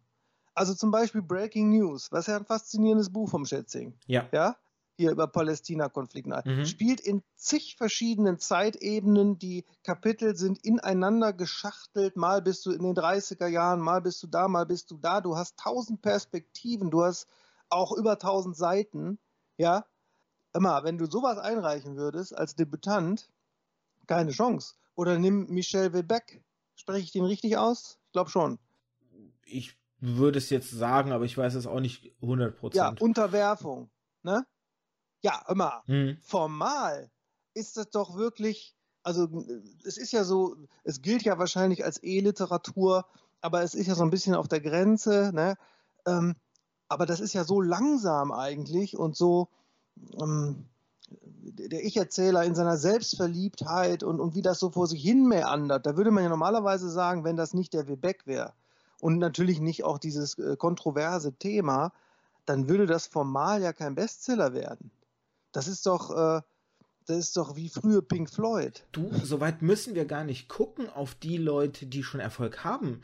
Das eben erwähnte Harry Potter ist genau ein Paradebeispiel dafür. Als J.K. Rowling Debütantin ja war mit Harry Potter, ist sie reihenweise abgelehnt worden. Ja. So. Und ähm, ich habe da mit einer, äh, mit einer äh, Kollegin aus einer Buchhandlung, die aber eigentlich aus dem Verlagswesen kommt, mal so drüber gesprochen. Und sie meinte, hat mal diesen schönen Satz gesagt, und den fand ich da immer ganz spannend. Ähm, kann sein, also weil ich so gesagt habe, ne, diese ganzen Verlage, die sie abgelehnt haben, würden sie wahrscheinlich, beißen sie wahrscheinlich heute in den Arsch bei diesem Erfolg. Und sie meinte, du ganz ehrlich, wenn sie bei einem dieser Verlage untergekommen wäre, hätte sie wahrscheinlich nie diesen Erfolg gehabt, weil Mhm. die Verlage dann marketingtechnisch eben nicht so hinter dem Buch gestanden hätten, weil dann ja auch die Person, die sie dann angenommen hätte, ich meine, diese ganzen ähm, Lektorinnen und oder Lektoren, die sie ja abgelehnt haben, standen nicht hinter dem Buch und hätten sie jetzt doch wider Willen gesagt, wir nehmen sie jetzt mal unter Vertrag, dann wäre ja auch das ganze, der ganze Umgang mit dem Werk ein ganz anderer gewesen, ja. der dann wahrscheinlich gar nicht zu dem Erfolg geführt hätte. Und das fand ich einen ganz faszinierenden Gedanken. Das ist richtig. Also das ist wirklich wichtig, dass die Verlage ähm, dahinter stehen. Und, und deswegen empfehle ich auch, ähm, auch wenn das jetzt vielleicht äh, anders klingt als das, was sonst empfohlen wird, im Grunde, wenn, wenn dir wirklich dein Werk wichtig ist und du nicht sagst, okay, ich schreibe als Brotberuf auf Zuruf ein Lädchenroman, der äh, auf Sylt spielt unter dem Pseudonym so und ne und eine Mittelalter-Schmonzette so, sondern du willst wirklich ein originäres Werk erschaffen, das deins ist. Ja, da musst du heute im Grunde nicht mehr eine Mappe einreichen, sondern im Grunde schon das ganze Werk, was ja unüblich ist. Denn äh, dann ist die Tendenz, das reingeredet, also wenn sie es wollen, ja, wird natürlich dann wahrscheinlich automatisch weniger reingeredet, als wie wenn da erst 20 Seiten existieren. Außerdem kommt ja das, sagen wir mal, der Charakter eines Werkes, den man eigentlich gar nicht mehr in Worte fassen kann, der ergibt sich doch aus der Gesamtheit. Ja, die Beschreibung eines Werkes, so gut sie auch sein mag, also gute Literaturkritik ist ja selbst Literatur, oder wenn wir jetzt von Zelda schwärmen, wir können in den schönsten Worten von Zelda oder Final Fantasy schwärmen, aber das, was das unvergesslich macht, kannst du nur wahrnehmen, wenn du es wirklich selber spielst. Hm. Ne? Ja. So, und dementsprechend bei einem Roman, wenn du ihn von vorne bis hinten liest als Lektorin. Und nicht, so, so stell dir vor, du kriegst von Final Fantasy nur äh, äh, zehn Minuten spielbares Demo und der Rest ist wie eine abstrakte Beschreibung, was da noch kommt. Mhm. Das ist nicht das Gleiche wie das zu durchleben. Nee, ne? ist es nicht. Aber sag mal, nebenbei gesagt, ich habe die Tage gehört, die wollen die Harry Potter-Filme äh, nochmal neu machen. Stimmt das? Das äh, wäre an mir vorbeigegangen. Also da kann also ich. Also ich will jetzt nichts Falsches sagen, die Leute können es googeln, aber wenn dem so wäre, das wäre doch ein Sakrileg. Die waren doch perfekt. Naja, sagen wir es mal so, es wäre zu früh dafür einfach. Ja, ja, gut. Weil ja. dafür sind die Werke nicht alt genug, als dass es jetzt schon Sinn machen würde, eine Neuinterpretation durch, durch eben neue Filme halt äh, ähm, wirklich hervorzuholen. Also nur so als Beispiel zum Beispiel Mord im Orient Express hat ja auch 2017 jetzt eine Neuverfilmung gekriegt. Ja. Aber da lagen auch was, 40 Jahre zwischen okay. den beiden Verfilmungen so, ne? Da macht das dann ja. Sinn, finde ich. Aber nach okay. was, der erste Harry Potter kam wann? 2001 als Eins, Buch und sowas, ja. als mhm. Film 2005, glaube ich, oder so. Ähm, das, das sind 15 Jahre gerade mal, das ist zu wenig Zeit. So, also viel zu wenig. Also ich will das frühestens wieder dann neu haben, wenn wir alle sozusagen Filme gar nicht mehr gucken, sondern im Holodeck erleben. mal schauen, ob wir das überhaupt noch erleben. ja, Technik. Guck mal, nicht nur Viren wachsen exponentiell, sondern auch Rechenkapazität und Technik. Ja, aber ob wir es erleben, weil vorher uns ein Virus ausgelöscht hat oder die Mutter Erde zusammenbricht, das ist eher die Frage. So wie wir. Äh, Mutter, Mutter, Erde äh, erholt sich ja, also die Erde selbst. Äh, wir haben jetzt drei Wochen, haben wir jetzt Vollbremsung und, und der Himmel über China ist Satellitenbilder schon wieder klar und das äh, Wasser in venedischen, wie sagt man, Kanäle, Grachten, ne Kanäle, klar, Wahnsinn. Ja, aber das Problem ist, dass das nicht dauerhaft bleiben wird, sobald wir wieder halt unseren üblichen Gang gehen. Aber äh, Natur ist jetzt dann vielleicht doch ein bisschen zu weit abseits des Weges vom Thema. Ähm, tatsächlich würde ich Harry Potter nochmal aufgreifen, weil ich hatte ja gerade gesagt, es gibt ja so ganz wenige, die sich wahrscheinlich leisten können, zu machen, was sie wollen, ohne dass reinredet. Und da muss ich eigentlich mir selber widersprechen mit einem Beispiel aus Harry Potter. Denn Aha. was bekannt ist, dass J.K. Rowling Ron eigentlich töten wollte in einem der frühen Werke, ja. aber der so ein Fanliebling war, dass das Marketing gesagt hat, nee, um Gottes Willen, töte den bitte gar nicht. Das ist der einzige Grund, warum die Figur alle sieben Bände überlebt hat. Sonst wäre die tatsächlich im dritten schon verreckt. So. Ja, ich würde dir nämlich auch nur teilweise zustimmen mit dem, die können alles machen, weil Stephen King zum Beispiel, hast du ja jetzt das Beispiel genommen, ne? Mhm. Klar, der könnte alles machen, weil der auch so viele Rücklagen hat, dass ein Buch, das total floppt, demnächst. Aber, aber nimm mal an, der würde jetzt hingehen und macht einen komplett, komplett hochliterarischen Roman, ne? So wirklich so eine Mischung äh, aus, aus, aus Kafka und Kleist, ja? Lang, so. Ich glaube nicht, also der wird wahrscheinlich vielleicht verlegt werden, aber ich glaube nicht, dass sich jeder innerhalb seiner Marke alles erlauben kann, oder? Also es ist natürlich leicht so dahingesagt, weil ich habe ja auch so gesagt, so von nach dem Motto, na, ihr könnt wahrscheinlich das Telefonbuch unterschreiben und die Leute würden es kaufen. Aber effektiv gesehen ist natürlich ein Unterschied zwischen das Behaupten und dem. Ich glaube tatsächlich, ja, du hast recht, weil nehmen wir mal jetzt ein bisschen entfernen wir uns wieder, aber als Beispiel dient es, glaube ich, ganz gut. Nehmen wir mal Schauspieler. Es gibt mhm. ja Schauspieler, die haben ein unfassbar geschicktes Händchen, gute Rollen auszusuchen in ja. Filmen, die dann große Erfolge werden. Und dann gibt es halt eben auch Schauspieler, die dieses Erbe erstmal aufbauen und dann im Alter zum Beispiel mit dem Hintern wieder einreißen. Also nur so als Beispiel, ähm, ähm, ah, wie heißt er jetzt? Äh, Robert De Niro zum Beispiel, der mit irgendwie Zach Braff da diesen Film gemacht hat, wo er als alter Opi zu Mardi Gras fährt mit seinem Enkel und da irgendwie die Weiber aufreißen will. Also bitte nicht despektierlich verstehen, ich fasse hier so ein bisschen äh, sarkastisch den Film zusammen. Ja. Das ist ein Schauspieler, der hat, der hat Filme gemacht, diesen Klassiker. Und dann siehst du diesen Film so als Gegenstück und denkst dir auch, okay, nein, du bist super Schauspieler, kannst das, bist ein Meister deines Fachs, aber das heißt nicht, dass du jede Drecksrolle dafür oder deswegen, das ist eigentlich genau dieses Beispiel, weil im, im Autorenwesen würde es wahrscheinlich nicht anders laufen. Du kannst weltgenialste Autor sein, wenn du irgendwo den Bogen überspannst, würde es wahrscheinlich dir trotzdem um die Ohren fliegen. Da hast du definitiv recht. Ja, und in dem Sinne zum Beispiel will ich jetzt mal für uns hier sagen, wir haben den Bogen in dem Sinne nie überspannt, weil wir haben immer, und das, das war aber vielleicht dann tatsächlich sogar strategisch falsch, wir haben immer unseren Humor eingebracht ne? Mhm. und immer unsere, ja, auch Doppelbödigkeit. Und vielleicht wäre es einfacher gewesen, man hätte gesagt, ja, komm, dann machen wir ein Katzenbuch unter Pseudonym, ne? Dann mhm. lassen wir das Marketing mal ausdenken, wie so eine typische Katzen- so oder, oder dieses Fußballbuch, da, da wird da, keine Ahnung, da wird gar nicht so viel Satire drin stehen, sondern da wird das eher so eine verschwitzte, nach Franz Brandwein und, und altem Duschgelresten riechende äh, äh, Amateursport-Novelle äh, von einem, der angeblich 20 äh, Jahre lang zwischen der hm, fünften und neunten Liga sich in die Hacken hat treten lassen, also ein erfundener Autor, mhm. wäre vielleicht schlauer gewesen ne? in, in dem Punkt, marketingtechnisch. Wie, ist denn, wie siehst du das jetzt eigentlich? Ähm, hast du da ich, ich, ich benutze jetzt mal dieses Wort, auch wenn es ein bisschen wahrscheinlich überspitzt ist, aber hast du da Angst so ein bisschen um die Marke Oliver Uschmann, sage ich jetzt mal, im Sinne, weil ich muss jetzt, ähm, ich habe kürzlich mit einer Kollegin von dir, also einer anderen Autorin im Thema, Themenbereich Fantasy gesprochen und wir kamen auf zum Beispiel Kazuo Ishiguro oder David Mitchell zu sprechen, die mhm. ähm, Autoren sind, die viel gelobt wurden und beide haben sich so ein bisschen mal zum Beispiel in den Fantasy-Bereich vorgewagt, wo mhm. ähm, sofort sag ich mal, dieses elitäre Gehabe von äh, Unterhaltungsliteratur und wertvolle Literatur anfing und ihre Fantasy-Werke im, im zerrissen wurden, sondergleichen halt, was natürlich ähm, also Kazuo Ishiguro war völlig perplex davon, so weil eigentlich, ja, er hatte so ein leichtes Fantasy-Thema, aber eigentlich war das alles auch wieder als Symbol zu verstehen und alles als Metapher zu verstehen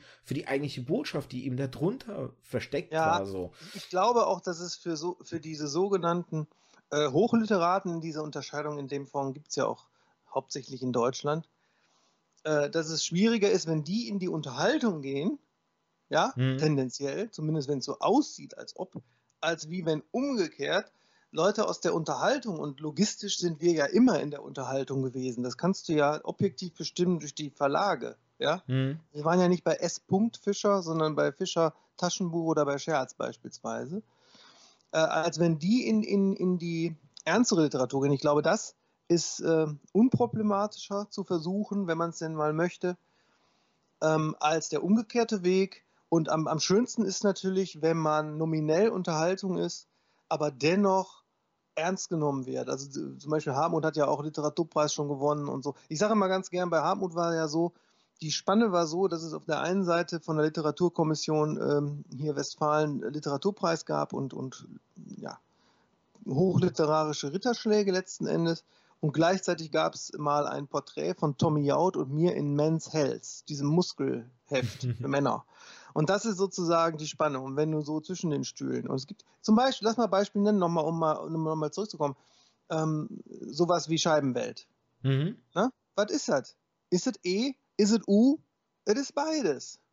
Oder? Wenn man zum Beispiel E definiert als Vielschichtigkeit, als eine ganz klare Kante und, und, und, und charismatische, unverwechselbare Welt und so weiter. Wo ist doch beides, oder nicht? Also, ich glaube, da bin ich so ein bisschen der, die falsche Person zum Fragen, weil ich für mich sowieso diese Unterscheidung nicht mache, weil ich die lächerlich finde. Ähm, ja, aber als ich, Buchhändler musst du die ja zum Beispiel logistisch machen.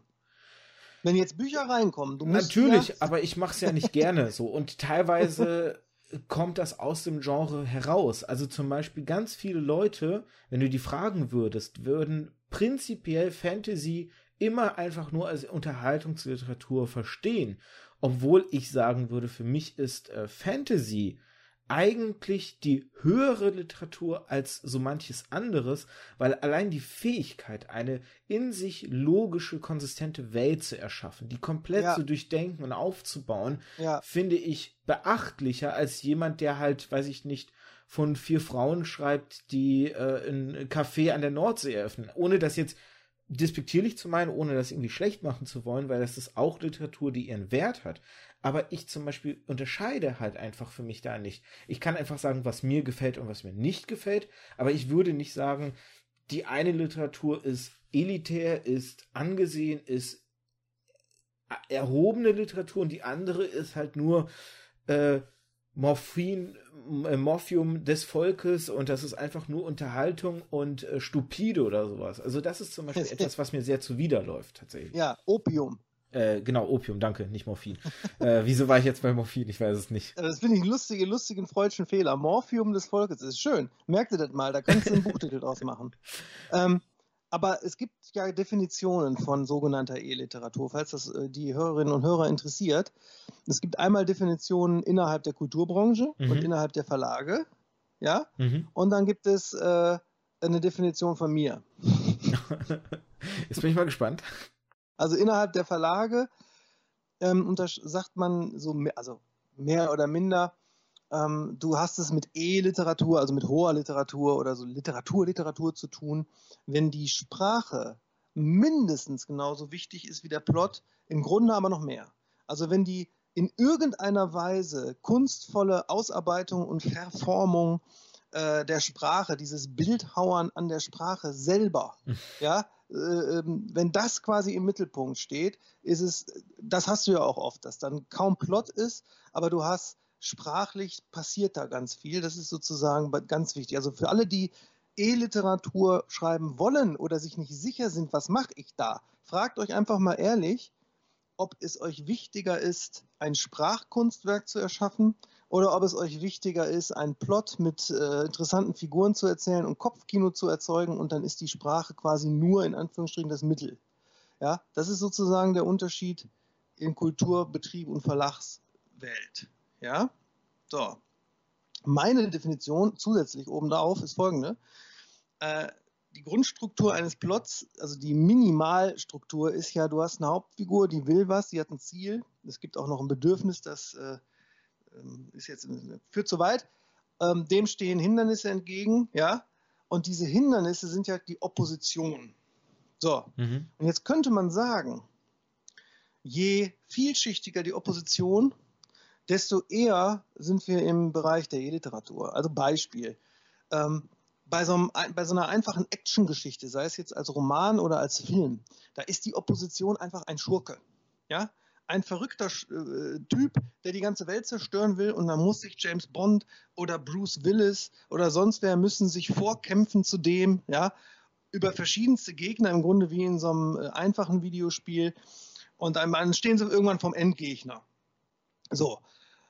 Auf der anderen, auf dem anderen Ende der Skala, mein großer Liebling, da bin ich ja wirklich ein Jünger von äh, Kafka. Ja, der Prozess. Das Gericht verhaftet Josef K. So, wer ist das Gericht? Und seit Jahrzehnten gibt es Interpretationen. Ist das Gott? Ist das eine Metapher für ein totalitäres System?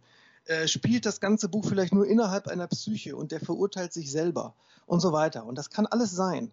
Das heißt, je vielschichtiger die Opposition, desto eher äh, E. Zack, Definition. Ich sag mal so, ich finde eine auch besser, weil als du diese, diese ähm, Verlagsdefinition gesagt hast, wollte ich auch direkt, oder war mein erster Gedanke, okay, du hast gerade äh, mir selber aufgezeigt, dass meine Denkweise, die ich behauptet habe, die ich habe, nur bedingt stimmt, weil es gibt doch einen Punkt, wo ich bei Literatur sage, äh, oder, oder wo meine Haltung bei Literatur dann doch ein bisschen anders ist. Es gibt, ich habe Texte oder, oder Werke gelesen, ich werde jetzt keine gezielt nennen, weil ich da jetzt auch niemanden äh, äh, ähm, runtermachen möchte oder bashen möchte. Ja. Aber es gibt wirklich Werke, die habe ich gelesen und da habe ich, war mein erster Gedanke, du bist so ein pseudo-intellektuelles Ding. Du versuchst hier einfach nur durch die Gestaltung deiner Sprache dich elitär zu geben, mhm. aber dieses Werk hat keinen Inhalt, hat keinen Mehrwert und hat keine, ich sehe keinen Grund, warum ich es lesen sollte. Und das ist, das ist tatsächlich dieser kleine Punkt. Das sind bis jetzt auch nicht viele gewesen, die, die ich in diese Kategorie fasse. Aber das ist tatsächlich der Punkt, ähm, wo ich mir selber widersprechen muss, wo ich gerade behauptet habe, ähm, ich würde nicht in Elitär und, und Unterhaltung fassen. Es gibt aber den Punkt, wo ich sage, du bist pseudo-intellektuell, du versuchst etwas zu sein, und nur darüber dir einen Mehrwert zu erschaffen, den du sonst nicht hättest. Ja. So.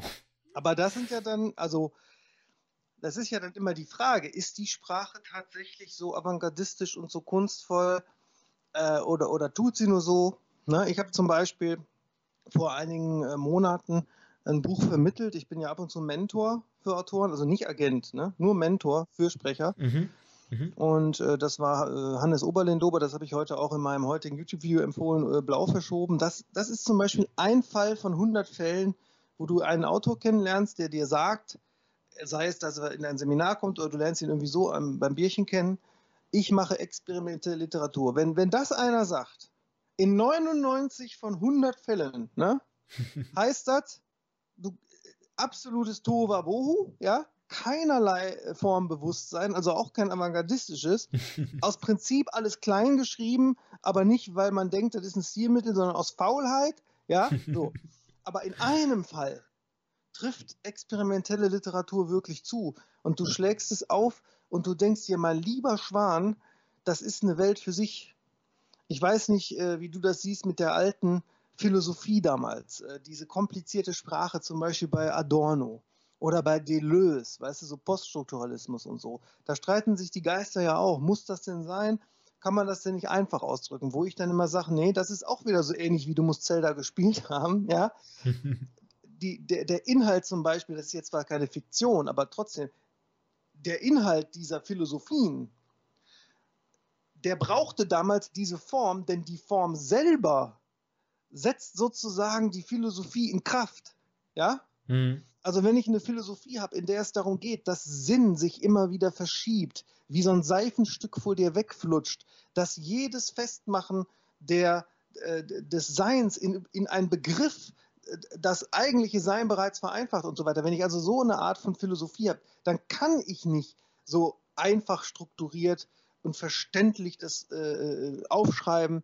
Ähm, wie vielleicht ein Precht oder so, was ja auch wichtig und gut ist, dass alle Leute das verstehen, dann muss ich so kompliziert sein. So wie in der Musik zum Beispiel Free Jazz natürlich seine Rechtfertigung hat. Du könntest ja einem Free Jazz Musiker nicht sagen, spiel doch mal einfacher. Mhm. Kann er machen, aber dann ist er kein Free Jazz Musiker mehr.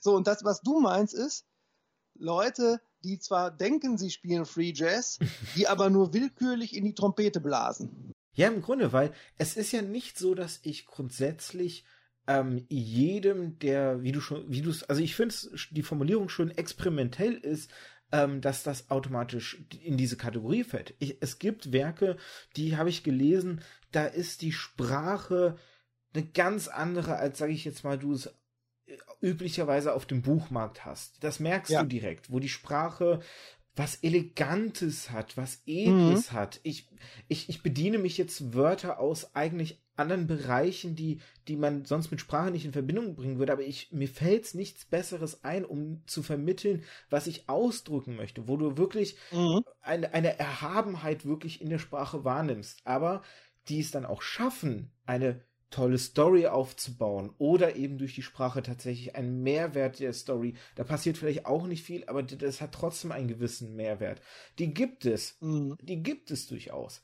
Aber das sind wenige, die so mit Sprache und mit Worten jonglieren können, die so arbeiten können ja. in, in jeder Sprache. Also ich würde zum Beispiel auch ähm, Douglas Adams im englischen Sprachraum war jemand, der so mit mhm. Sprache mhm. arbeiten konnte, der, der ein anderes Gefühl fast, könnte man schon sagen, dafür hatte, so. Ja. Und deswegen, es gibt da halt welche, die, die wollen das irgendwie darstellen, die wollen sich wie so ein, wie so ein Chamäleon, wollen die sich diese Farbe auf, auf äh, malen aber dann merkst du, das ist nur mit dem Pinsel draufgestrichen, das ist nicht wirklich angenommen der Farbe und und ah, also, wie gesagt, ich will jetzt keine Beispiele nennen, weil ich niemanden da bashen möchte, aber es ist halt wirklich so, das habe ich gelesen und habe gedacht, so, dafür geben Leute Geld aus, das, das tut mir leid. Also, sowas könnte ich nicht empfehlen. Also, sowas will ich auch dann nicht empfehlen. So, dieses, weißt du, Phänomen, dieses Phänomen, ne? Mhm. Das ist schon im allerersten Hartmut und Ich Buch vor 15 Jahren aufs Korn genommen worden. Oder, oder, oder im zweiten, glaube ich nee, im Zwei, ich muss mich selbst überlegen. Jetzt jedenfalls Hartmut nimmt äh, bei, äh, beim, beim Bachmann-Preis teil.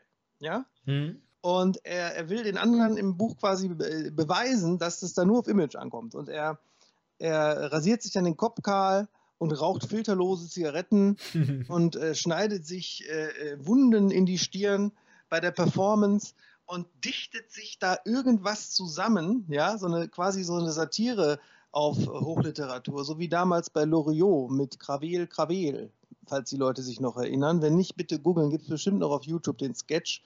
Gravel, Traub, Taubtrüber Ginst am Musenhain, diese Dichterlesung von Loriot. Und sowas macht Hartmut auch, da sind dann so Zeilen drin, äh, siehst du den Klatschmohn an den Gleisen, Adrian und so. Und dann nehmen die den bei Bachmann tatsächlich. Und er zieht das ein paar Wochen lang durch und das Feuilleton schreibt über ihn, so bis er irgendwann, ähm, er löst das dann auch gar nicht mehr auf, weil er natürlich auch irgendwo genießt, dass sie das alles ernst nehmen. Oder Harpe Kerkeling hat da damals die Leute auch verarscht mit Hurz. Ja, hm. so. Ja. Und dann wird Hartmut irgendwann erwischt, genau, es ist im zweiten Band bei Voll beschäftigt. Meinen mit Hartmut heißt die Geschichte ähm, wird er erwischt, weil er aus Gefallen für die kleine äh, Cousine von Susanne, wenn ich mich recht entsinne, zu einem Pur-Konzert mitgeht. Also das absolute Gegenteil von Avantgarde. ja. Und da sogar weinen muss bei einer Ballade, weil die ihn tatsächlich berührt zu seiner eigenen Überraschung. Und da wird er bei fotografiert. Und dann äh, macht die Presse ihn fertig. So, der, der Hochliterat war bei Pur und das noch nicht einmal ironisch gebrochen. Sehen Sie, er weint und dann verliert er seine ganze Reputation. Dabei haben wir ja im Übrigen alle, alle, mit Sicherheit auch die ganzen Hochliteraten, irgendeine Vorliebe im Unterhaltungsbereich, äh, die kitschig ist oder für kitschig gilt und die wir nicht zugeben. Die Guilty Pleasures, die ja, guten Guilty. Sozusagen. Ähm, lass uns noch, noch mal in einem Punkt einen Schritt zurückgehen, weil ich würde definitiv gerne auf Hartmut und Indie-Books ähm, äh, zu sprechen kommen, weil du auch ja. gerade gesagt hast, Hartmut werdet ihr so im, im Eigenverlag, was da eine schöne Brücke ist. Ja. Aber eine Sache, die, die ich vorhin anschneiden wollte, die wir dann ein bisschen aus dem, aus dem Blick verloren haben, weil ich eigentlich fragen wollte, so, ne, wenn du jetzt sowas machen würdest in der aktuellen Zeit, ne, du hast ja, wir haben ja, ja. darüber gesprochen, in der Vergangenheit konntest du es machen, weil die Verlage auf dich zukamen. Wenn du es jetzt aber heute machen würdest, hättest du denn Angst, dass es oder würde überhaupt sowas wie eine Sorge aufkommen, dass du dieser, ich benutze diesen Begriff nochmal, Marke äh, Oliver Uschmann einen Schaden anrichten könntest oder wärst du trotzdem noch an dem Punkt, dass ich dass du sagen würdest, zum Beispiel, ich würde gerne einfach machen, worauf ich Bock habe. Äh, jein. Äh, also, äh, sagen wir so, ähm, von erzählenden Sachbüchern haben wir hier äh, genug. Ja? Mhm. Das heißt, die Entscheidung ist ganz klar, Fiktion ist, ist ja äh, und, und unser Leib- und Magengenre und so weiter. Und das siehst du ja auch. Jugendromane haben sich herausgestellt als eine ganz tolle und wichtige Angelegenheit. Und selbst da haben wir ja jetzt ein Pseudonym, ein halboffenes, bei diesem Comic-Roman ne, äh, unter dem Namen Som Goldberg mhm. bei Löwe. Daran siehst du schon, dass wir uns natürlich auch ein bisschen diesen Mechanismen anpassen. Aber auch deswegen, weil man den Markt zum Beispiel nicht übersättigen soll und weil äh, Leute, die jetzt einfach nur in den Buchhandel gehen, unschuldig, auch nicht schlecht ist, wenn die mal einen neuen Namen lesen. Mhm. Ja, beispielsweise. Ähm, aber die Frage nach, ob Angst oder nicht, stellt sich gar nicht. Es ist immer wichtiger geworden, gerade jetzt, wo der Markt so überpragmatisch geworden ist ne? und teilweise so kunstfeindlich da ist es umso wichtiger geworden, dass man primär etwas macht, das man äh, wirklich liebt und dann guckt, mhm. wie man es verkauft und nicht umgekehrt. Denn das, was nicht so hundertprozentig dein eigenes ist, ähm, das wird auch auf Dauer nicht so tragen. Verstehst du? Ja, ja. Die Rowling, du merkst doch der Harry Potter Welt an, dass, dass das wirklich so das ist ihre ganze Seele, das ist ihre Parallelwelt, in der sie, in der sie lebt und, und gelebt hat. Mhm. Und äh, ja, und das kann natürlich bedeuten, auch für viele meiner Klienten und Klientinnen aus den Workshops, die ich dann ähm, vermittle an Verlage, also an kleinere, ähm, dass die natürlich nicht davon leben können. Ja. Aber dass sie dann tatsächlich etwas machen, das 100% ihrs ist. Und wer weiß, vielleicht kommt dabei bei was bei herum, dass durch Mund-zu-Mund-Propaganda, die ja im Buchbereich wirklich wichtiger ist als woanders, mit der Zeit sich zu Kult auswächst, während etwas, das sofort bei einem großen Verlag erscheint, aber nicht in drei Monaten funktioniert, einfach weg vom Fenster ist. Und ja auch remittiert wird. Also im Gegensatz zu den kleinen Verlagen gehen ja die großen Verlage immer mehr dazu über, nach Ablauf der zwei Jahre im Vertrag, in der ein Buch erhältlich sein muss, dann sofort äh, zu remittieren, wenn es nicht läuft. Hm. Also quasi die, die offiziell erhältliche Existenz des Buches äh, auszulöschen, was für den Endkunden letzten Endes auch egal ist, ob er das ob er die Restexemplare in neuwertiger Form direkt beim Autor kauft oder ist egal für die Leute. Und in der Literaturgeschichte ist es sowieso egal. Ähm, aber auf dem Markt ist es dann weg. Da kann es sogar schlauer sein. Du machst ein Buch in der Nische, in einem guten Independent-Verlag, der sich genau darum kümmert und dann bleibt es aber auch 20 Jahre erhältlich. Das ist also alles nicht mehr so leicht geworden. Und du kannst sowieso nicht planen, davon zu leben. Also ich war auch damals zur richtigen Zeit am richtigen Ort mit dem ersten Hartmut und so weiter. Und der heute anfängt, äh, der, der, muss natürlich äh, erstmal einen Brotberuf haben. Ganz klar. Also so dieses von 0 auf 100 Ding, das, das gibt es ja nur einmal in 10.000 Fällen. Da machst du jetzt ein sehr schönes Tor auf, wo wir dann jetzt nämlich Richtung Indie-Books halt abbiegen können, weil ähm, der klassische Verlagsmarkt ist ja im Grunde so ein Gatekeeping-Bereich halt. Ne? Früher war es ja. immer so, du musstest zu einem Verlag gehen, wenn du veröffentlicht werden wolltest. Ja. Jetzt gibt es aber heutzutage dank dem modernen Internet und äh, Veränderungen in der Struktur, sage ich jetzt mal, immer mehr Möglichkeiten auch äh, als kleine Einzelperson halt sich zu veröffentlichen und den großen Erfolg zu haben. Äh, Shades of Grey zum Beispiel. Man mag über das Buch denken, was man möchte, aber diese Person, ähm, ich, ich weiß jetzt gerade ihren, ich komme auf ihren Namen jetzt gerade gar nicht mehr. Ähm, sie hatte Shades of Grey ursprünglich ja als Fanfiction geschrieben ja, genau. und dann im Eigenverlag äh, online über, ich glaube, Amazon ähm, veröffentlicht und da ist es dann durch die Decke gegangen. So, so ist es. Und diese Erfolgsgeschichten beweisen ja, dass es eben diesen anderen Weg gibt. Oder was du jetzt machst mit Hartmut, äh, dass ihr sagt, ihr macht es im Eigenverlag, weil ihr auch die finanziellen Möglichkeiten habt, im Eigenverlag ähm, das im Print halt rauszubringen. Ne? Also ja. es gibt ja verschiedenes. Es gibt halt dieses Book on Demand Eigenverlagmäßige, dass äh, Leute zum Beispiel dann ihr Manuskript abgeben und es wird immer gedruckt, wenn es bestellt wird. Es gibt den Eigenverlag, wie ihr es wahrscheinlich klassisch machen werdet. Ihr werdet eine Auflage drucken auf eure Kosten halt. Und es gibt diesen digitalen Eigenmarkt. Also ganz viele Möglichkeiten und Wege, die sich da jetzt ja gerade auch öffnen dann wieder, ne? Genau, und äh, egal welche Form du, äh, es gibt ja auch die Form, dass du einen der Print-on-Demand-Anbieter quasi nur als Hersteller hast. Ja, mhm, genau. Äh, und, und also der stellt es einfach nur her, du bist aber trotzdem eigener Verlag und so weiter. Und es ist wirklich anders als früher. Äh, äh, also in, den, in der grauen Vorzeit, die so lange nur auch wieder nicht her ist, gab es ja sogar noch Zuschussverlage, vor denen man sowieso immer weglaufen sollte. Ne? Oh ja. Also ja. Verla Verlage, die ein paar tausend Euro dafür abnehmen, dass sie eine Auflage drucken und die nur davon Kein leben, seriöser Verlag. Also, das ist ja im Grunde, das stirbt ja ab, dadurch, dass es Print on Demand in jedweder Form gibt. So. Und tatsächlich ist es so, wenn du es gut machst, mit Liebe machst, wenn du es gut machst, äh, du kannst natürlich dir auch Dienstleister holen. Ich meine, äh, Silvia ist äh, Diplomdesignerin, bildende Künstlerin, die kann natürlich wunderbar.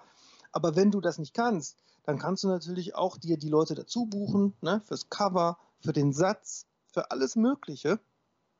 Und wenn du dann richtig Zeit da reinsteckst, so viel, als hättest du Vorschüsse bekommen von Heine, ja, dann hast du hinterher ein richtig geiles Produkt, das genauso ernst zu nehmen ist äh, wie eine Verlagsveröffentlichung. Teilweise sogar mehr, wenn man sich anschaut, Absolut. was für ein Scheiß Mhm. nur aus Geldgründen hergestellt wird, muss man ja auch ganz klar so sagen. Definitiv, ja. Also es gibt ja auch viele Bücher bei Verlagen, die werden ja nur wegen des Namens gemacht. Ne, wenn du jetzt irgendwie ein Gangster-Rapper bist und du musst noch nicht mal so ein bekannter Gangster-Rapper sein wie Bushido oder so, sondern irgendeiner von diesen neuen Lelele Jogginghose Berlin, ja. ja, du hast aber deine, was weiß ich, zweieinhalb Millionen Follower. Ja, da, die können doch jetzt zum beliebigen Verlag gehen. Meistens wäre es Riva, ja, aber könnte auch andere sein. und sagen, hey, Alter, ich will meine Biografie rausbringen, ja. Und dann nehmen die sich einen Ghostwriter, also ein Bekannter von mir, darf ich natürlich nicht sagen, wer hat das Kollega-Buch geschrieben, ja. Mhm. Und dann äh, äh, sch schreibt der Ghostwriter so, zack, und äh, ja, es gibt ja keine, so. Natürlich, es gibt auch äh, Rapper, die haben richtig was zu erzählen.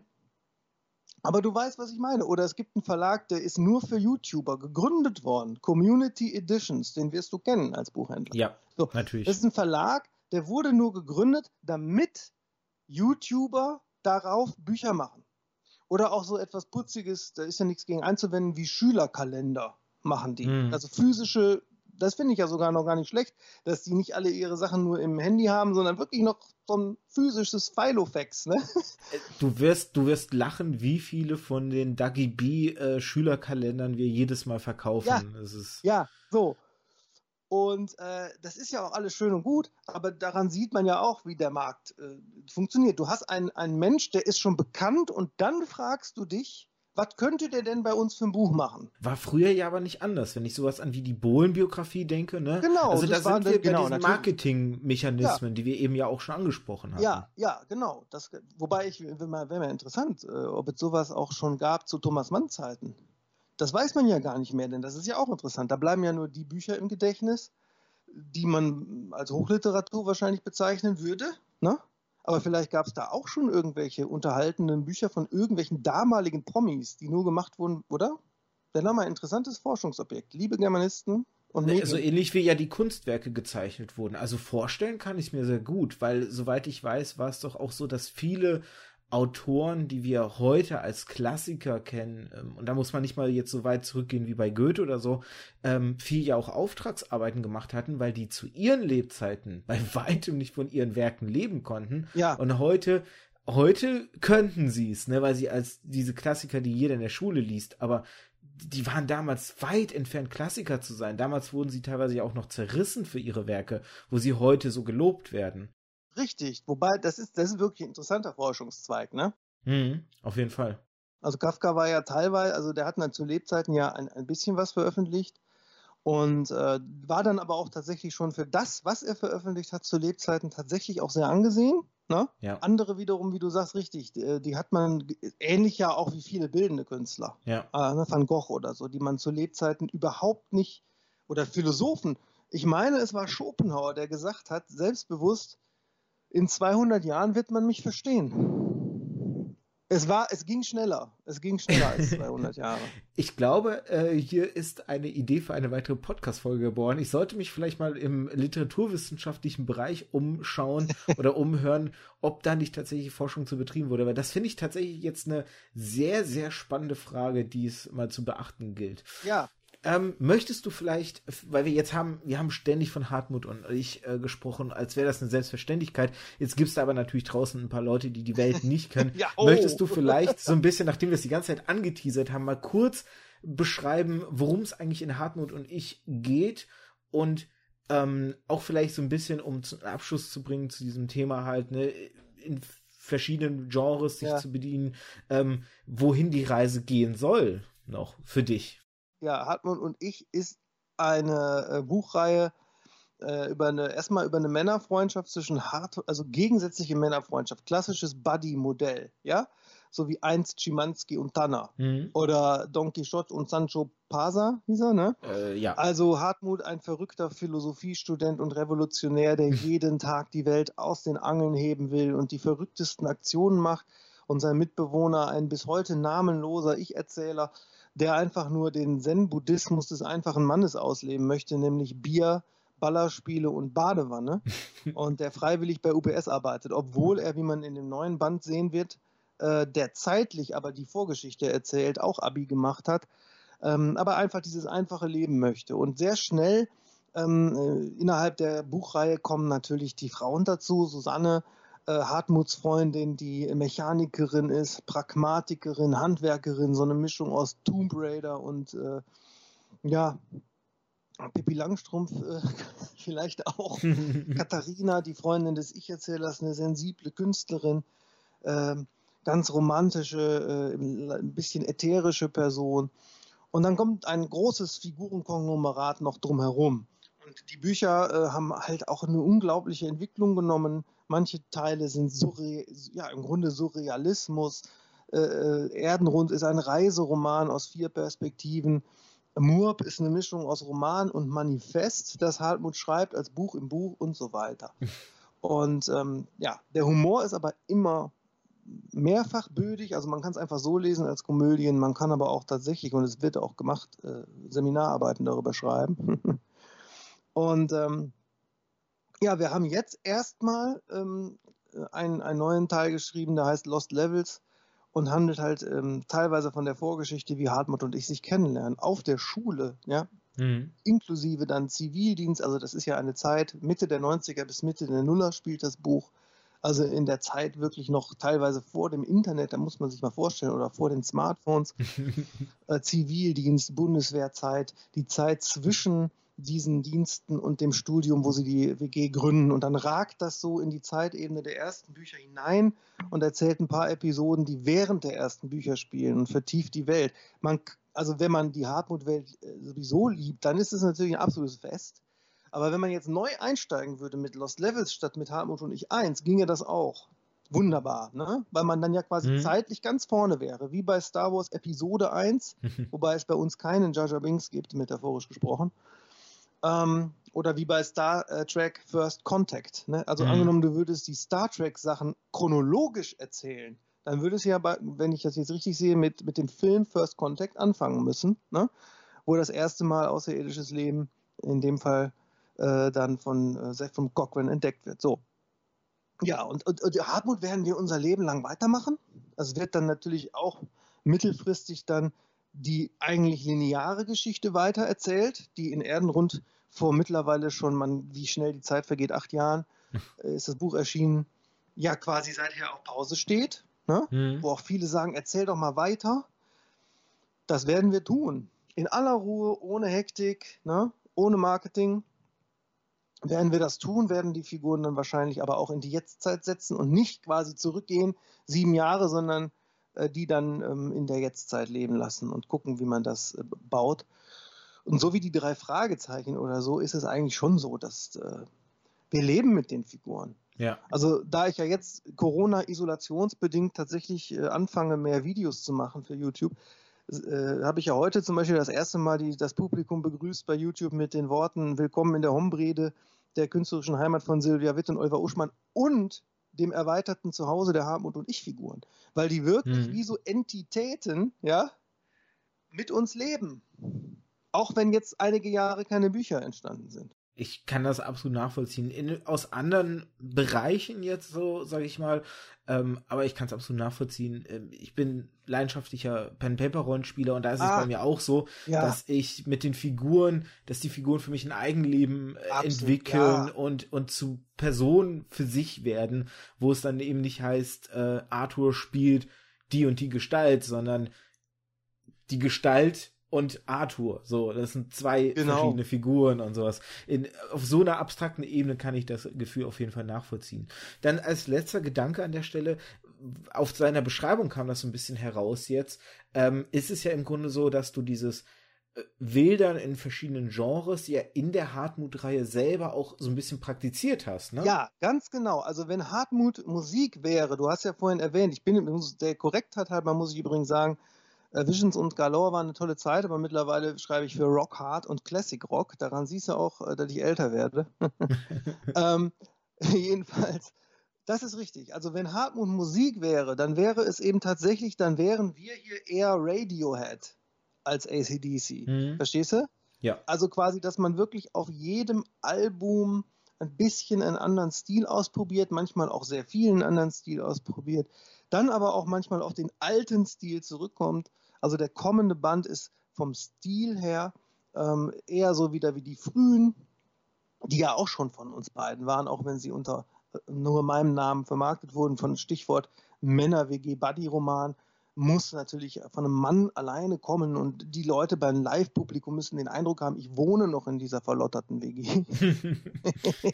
so, also sprich, genau, man alles ausprobieren innerhalb einer Reihe. Richtig. Und das ist, äh, ah, das fühlt sich, das ist so freies Atmen. Ne? da hattest du echt Glück, dass du wirklich einfach viel, äh, oder dass ihr, besser gesagt, Ja. einfach viel Experimentelles machen durftet in der Zeit. Ähm, ein Glück, das wahrscheinlich in der Form heute sogar noch seltener, noch schwieriger geworden Also es ist. ist ja alles, guck mal, jetzt ist natürlich sowieso, wir wissen alle nicht, was kommt, ja. Jetzt mache ich plötzlich Videos äh, wegen, wegen Corona, ne? So gemütlich aus dem Wohnzimmer. Ähm, aber wir wissen auch so nicht, was kommt. Man hört immer mehr zum Beispiel, dass einem gesagt wird, jetzt soll man plötzlich Audible Originals machen. Also man soll im Grunde gar keine Bücher mehr primär schreiben, sondern man soll sich Hörspiele ausdenken, ne? Hm. die dann direkt als Audible Original publiziert werden, weil, habe ich die Tage noch gehört, weil, Zitat, ich weiß nicht, wer es gesagt hat, irgendeiner aus der Branche, in zehn Jahren hören die Leute im Grunde nur noch Bücher, also das halte ich für übertrieben, und sie rufen quasi ihrer Alexa zu, äh, Spiele und dann irgendein, ne, entweder irgendein Autor oder äh, Fantasy-Roman und dann werden Vorschläge gemacht. Und wenn du dann quasi nur Bücher hast und du hast keine Hörspiele oder zumindest Hörbücher, dann bist du schon wieder gearscht. Also so wird jetzt quasi auch geredet. Da musst du dir Ja. mal vorstellen, es ist ja, du, du, Unsinn. das, ja, mal abgesehen, selbst wenn es kein Unsinn wäre, das würde ja bedeuten, dass jetzt alle Literaten, es gibt ja auch so Literaten, die, die wirklich einfach nur schreiben wollen, die auch nicht wie ich eine Rampensau sind, die ständig auftritt. Ja, das ist jetzt so Hm. mein Ding, dass ich sehr viel auftrete. Festivalbühnen, Kabarettbühnen, also wenn man überhaupt in Zukunft wieder auftreten kann. So, gibt Leute, die wollen nur schreiben. So, und jetzt soll man sich dann plötzlich in Hörspielproduktion hineinfuchsen. Das ist ja auch nicht mal eben so gemacht. Nee, nee. Das ist ja auch nicht mal eben Mikro in den Laptop gesteckt Hörspiel. Damit ein Hörspiel wirklich taugt, musst du ja eigentlich ein Studio buchen, ne? Hm, muss hm. äh, Sounddesigner haben, wenn man jetzt von Hörspiel statt von Hörbuch, die meinen die drei Fragezeichen, die sind es nicht umsonst seit gefühlt 200 Jahren so groß, weil das unglaubliche Sprecher sind. Weil die, wie heißt sie, Heike Dine Körting da, diese Grand Queen ne, Hm. äh, des Hörspiels, die wissen, was sie tun. Also einfach so zu sagen, ja, liebe Autorinnen und Autoren, macht jetzt mal alle Hörspiele. Das ist so, als wenn man äh, einem Rockmusiker äh, zurufen würde, mach mal, mach mal Symphonie.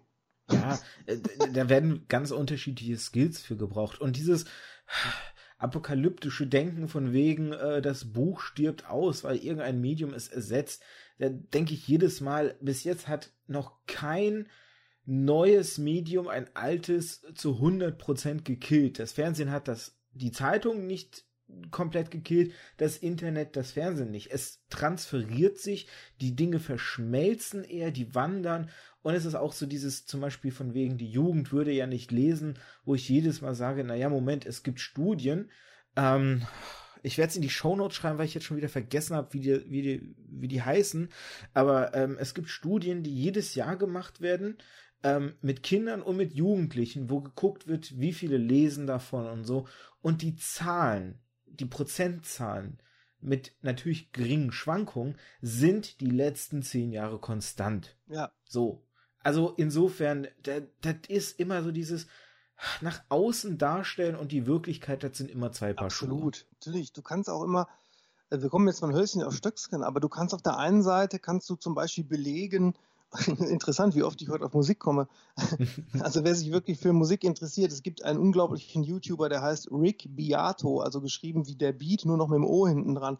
Der analysiert Lieder und Musik und erklärt sogar für Laien sehr verständlich, wie Musik aufgebaut ist, warum manche Songs so genial sind, wie sie sind. So. Und der hat, der macht auch so Videos, da geht es zum Beispiel, hat er eins gedreht, da beweist er, dass die Chartmusik der letzten 10, 15, 20 Jahre ja, sich teilweise immer der gleichen äh, Akkordprogression bedient. Also Oh, wirklich ich glaube, das Video kenne ich sogar. der gleichen, während hingegen zur Zeit der Beat, also die Beatles selber, die hatten 24 Nummer 1 Hits oder so und nur einer davon hatte auch diese Progression oder wie man sagt. Äh, ich bin ja tatsächlich kein Fachmusikjournalist, also, äh, sondern ein äh, normaler, ne? deswegen sage ich das vielleicht sachlich nicht ganz richtig. Der Punkt ist jedenfalls, du kannst darlegen, dass die Popmusik beispielsweise anspruchsloser geworden ist in der Kompositionstiefe. Ja, das kannst du Mhm. schon. Ja. Aber gleichzeitig weiß doch jeder, der sich wirklich für Musik interessiert, dass es noch nie zuvor in der Geschichte so viele interessante Nischen gab. Ja. Ja, Ja. so viele Independent-Labels, die so spezielle Musik machen äh, und auch machen können, Und allein weil YouTube. es reicht, wenn die, wenn die 300 Alben verkaufen, weil die natürlich auch eine geringere Auflage haben oder auch teilweise. Das heißt also, die Vielfalt der Musik, die ja auch viel günstiger aufzunehmen ist, ne? wo noch vor 20, 30 Jahren war, war eine Plattenproduktion äh, unfassbar teuer. Du brauchtest eine große Plattenfirma. Heute kannst du ein gutes Album für das Geld aufnehmen, das man früher nur für die Präproduktion äh, aufgebracht hat. Also gleichzeitig ist die Vielfalt der Nischen größer geworden. Und so ist es doch überall. Ne? Ja, Da sind wir wieder beim Thema Gatekeeping und einfach Ja. die Möglichkeiten, die geschaffen sind. Ne? Wie ich es gerade schon sagte, YouTube, die Möglichkeit, jeder, also es gibt so viele Interpreten und Interpretinnen, die ich entdeckt habe über YouTube. Es gibt so viele Ja. Filmschaffende, Kur äh, Short. Ich habe eine Leidenschaft entwickelt für ähm, Short-Movies Mhm. zum Beispiel, sowohl halt mit Schauspielern als auch äh, auf animierter Ebene Mhm. auf YouTube, da gibt's so geniale Werke, die es schaffen, einfach in fünf Minuten eine bessere Handlung als mancher Film auf 90 Minuten zu Ja. erzählen. So. Oder auch im, im großen Kino. Dann beschweren sich die Leute natürlich zu Recht, dass immer nur wieder Fortsetzungen von Erfolgsmarken gedreht werden. Ne? Mhm. Aber der so viel gescholtene freie Markt führt doch aber auch dazu, dass tatsächlich die Menschen selber, wenn sie es denn satt haben, ne? wenn sie es nicht satt haben, ist ja auch okay, haben sie Spaß. Aber das führt dann auch dazu, dass zum Beispiel sowas wie jetzt Parasite, der als erster ausländischer Film den Oscar gewonnen hat, also nicht den Oscar für ausländischer Film, sondern den Haupt-Oscar, ne? Mhm. ähm, Bester Film einfach. ist so, dass das plötzlich einschlägt wie eine Bombe, weil es so neu ist und so anders ist. Oder dass selbst innerhalb des Marvel-Universums, was ja wirklich ein relativ mittlerweile äh, ähm, formathaftes Ding ist, plötzlich so ein Kunstfilm wie Logan entstehen kann, der dritte Wolverine, der völlig anders ist als die anderen. Gut, der jetzt aber auch nicht direkt zum, zum MCU gehört, was ja dieses Formelhaft hat. Aber selbst innerhalb des MCUs, da habe ich ja auch mal eine, eine Podcast-Folge kürzlich jetzt gemacht, ähm, es schafft so ein bisschen diese Formel immer wieder in kleinen Facetten aufzubrechen, indem sie, und da wären wir beim Thema wieder, ähm, dieses, dieses Thema des Superheldenfilms mit anderen Genres anreichern. Also zum Beispiel Ja. ist der zweite äh, Captain America Film hat halt was Thriller-artiges, Polit-Thriller-mäßiges so. Mhm. Oder halt eben ähm, Captain Marvel, der dann so ein bisschen Buddy-Cop-Movie-mäßig äh, daherkommt mit, mit äh, der Heldin und äh, Samuel L. Jackson als, als ihr Sidekick, sage ich jetzt mal. Ja, Ähm, aber gut, ich glaube, aber gut, äh, ich, ich habe mehr von einer Zeit geraubt, als ich wollte. Wir sind schon deutlich ja, ich, drüber. guck mal, ich kann das stundenlang machen, wir sind doch in Quarantäne. es macht auch so Spaß, ja, aber ich glaube, wir müssen. Nee, ich wollte noch sagen, wegen Logan, Ja, das habe natürlich, ich jetzt sachlich, sachlich falsch gesagt. Du hast recht. Also die X-Men-Filme gehören ja nicht zum MCU, obwohl, das finde ich jetzt Sie werden es jetzt wahrscheinlich, aber zu dem Zeitpunkt waren sie noch Fox und davon Ja, separiert. völlig absurd, obwohl es ja von den Figuren her natürlich schon die gleiche Welt ist, eigentlich. Ja, das hat äh, mit Ja. Rechtsverkäufen zu tun, die Marvel, also das Comicstudio machen musste, als sie mal kurz vor der Pleite standen. Da haben sie ihre A-Riege ja. an Helden, die Filmrechte alle verkauft. Genau. Äh, an Sony, an Fox und äh, noch ein anderes großes Studio, wo ich jetzt gerade nicht mehr weiß, wer es war. Und ähm, hatten dann das Problem eben, dass sie mit ihrer B-Riege Filme machen mussten. Und das haben sie auf jeden Fall, äh, Chapeau, Chapeau an der Stelle, außerordentlich gut hingekriegt. Ja, das ist ja sowieso, Gott sei Dank gibt es das im Literaturbereich nicht. Also bei Star Trek war es ja auch so, dass, dass, dass äh, die Kinofilme Paramount äh, sind, also die neueren, mhm. und, und die Serien CBS und dass, dass Paramount deswegen die äh, Star Trek-Filme mit Chris Pine und so und äh, sozusagen auf einer anderen Zeitlinie spielen müssen, formal, ja, mhm. weil das gar nicht, weil sie es nicht gedurft hätten und jetzt haben die sich, glaube ich, geeinigt und äh, mit Picard äh, meine ich, kommt das wieder zusammen, aber das ist jetzt sehr nerdig. Ich möchte nur eins noch sagen, falls jetzt hier die Leute von Marvel zuhören, was natürlich sehr wahrscheinlich ist, ja. ich wünsche. Zu viel ist los. Ja, ich wünsche, du kannst es ja nochmal von der Maschine in Englisch übersetzen lassen. ich wünsche mir einen langsamen, melancholischen, arthouse-mäßigen, charaktergetriebenen Solofilm zu Nightcrawler. Also zu den blauen Elfen, der Kurt Wagner bürgerlich heißt mm, und in dem Gebälk einer deutschen katholischen Kirche äh, mal gelebt hat. Ja, zu dieser schwermütigen, wunderbaren Figur aus den X-Men. Zu dem wünsche ich mir einen arthouse-mäßigen Solofilm. So. Wer weiß, ich meine, äh, könnte alles passieren, dass es kommt, weil das merkt man ja dann doch, dass sie ja auch, oder generell Filmstudios, auch immer wieder neue Wege einschreiten, weil zum Beispiel sowas wie Logan wäre per se zu der Hochzeit der, der X-Men-Filme gar nicht denkbar gewesen. Mhm. Das Problem hattest du ja mit dem zweiten Wolverine-Film. Der hätte blutiger sein müssen, aber damals hat das Filmstudio sich gehütet, äh, Wolverine ins R-Rated zu bringen, weil sie dachten, dass der dann nicht mehr genug Kohle einnimmt. Und Deadpool mhm. hat da ja erst den Weg geebnet, dass Logan werden konnte, wie er wurde. Und deswegen auch so in gewisser Weise experimentell, aber auch so gut als Abschluss. Und deswegen ja. würde ich es nicht mal ausschließen, dass vielleicht tatsächlich so ein Film nicht heute, nicht morgen, aber wer weiß, in ein paar Jahren vielleicht doch möglich wäre. Ja.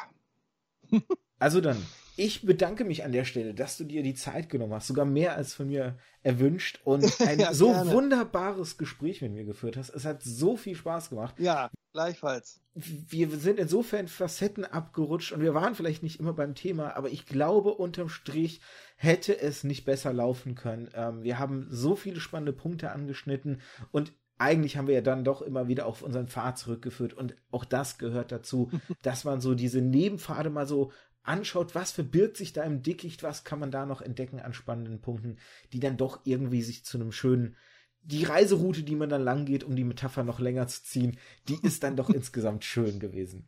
Ja. Und an der Stelle, wenn ihr genauso viel Spaß hattet wie wir, dann schreibt uns das doch gerne. Ähm, ihr könnt natürlich, wenn ihr unter der Folge direkt einen Kommentar schreiben wollt, das auf meiner Webseite märchenonkel. Äh, nee, märchenonkelpodcast.de, jetzt hätte ich selbst fast falsch gesagt, mit AE geschrieben, machen. Dort könnt ihr nämlich jeder Folge einen eigenen Kommentar verpassen. Wenn ihr den Podcast als Ganzes einen Kommentar verpassen wollt, ist das zum Beispiel auf iTunes oder Spotify natürlich auch möglich. Oder auf Twitter bin ich auch gut erreichbar unter @geschichtencast. Auch da könnt ihr mir Feedback geben und Ihr kennt das natürlich, das ist auch so ein Spruch, der immer wieder kommt. Es ist klar, dass Oliver nicht unter, je, nicht unter der Folge ständig guckt, ob Kommentare reinkommen. Deswegen würde ich eure Kommentare an ihn weiterleiten, damit er dann auch mitbekommt, was ihr zu sagen habt, was ihr gut fandet, schlecht fandet, wo ihr Dinge vielleicht anders seht ähm, und dann gegebenenfalls halt, äh, je nachdem, wie gesagt, wann was reinkommt, auch mal darauf reagieren und dann kann man vielleicht auch noch mal in den Kommentaren ein bisschen weiter diskutieren alle wichtigen Links, wie schon gesagt, äh, die angesprochen wurden, zum Beispiel von dem äh, Rick, wie war das? Beatio? Rick Beato. Äh, Beato. Werde ich zum Beispiel halt verlinken. Alles, was wir angesprochen haben, ne, die wichtigen Sachen werden alle verlinkt. Und natürlich zu Oliver selbst werde ich alles Wichtige verlinken. Deswegen schaut in die Show Notes. Es lohnt sich auf jeden Fall. Da könnt ihr noch mehr von diesem äh, tollen Gesprächspartner, den ich hier heute an meiner Seite hatte, äh, euch zu Gemüte führen. Und wenn du möchtest, das ist der Punkt, wo ich gerne meinen Gästen immer noch das Abschlusswort überlasse. Ach so.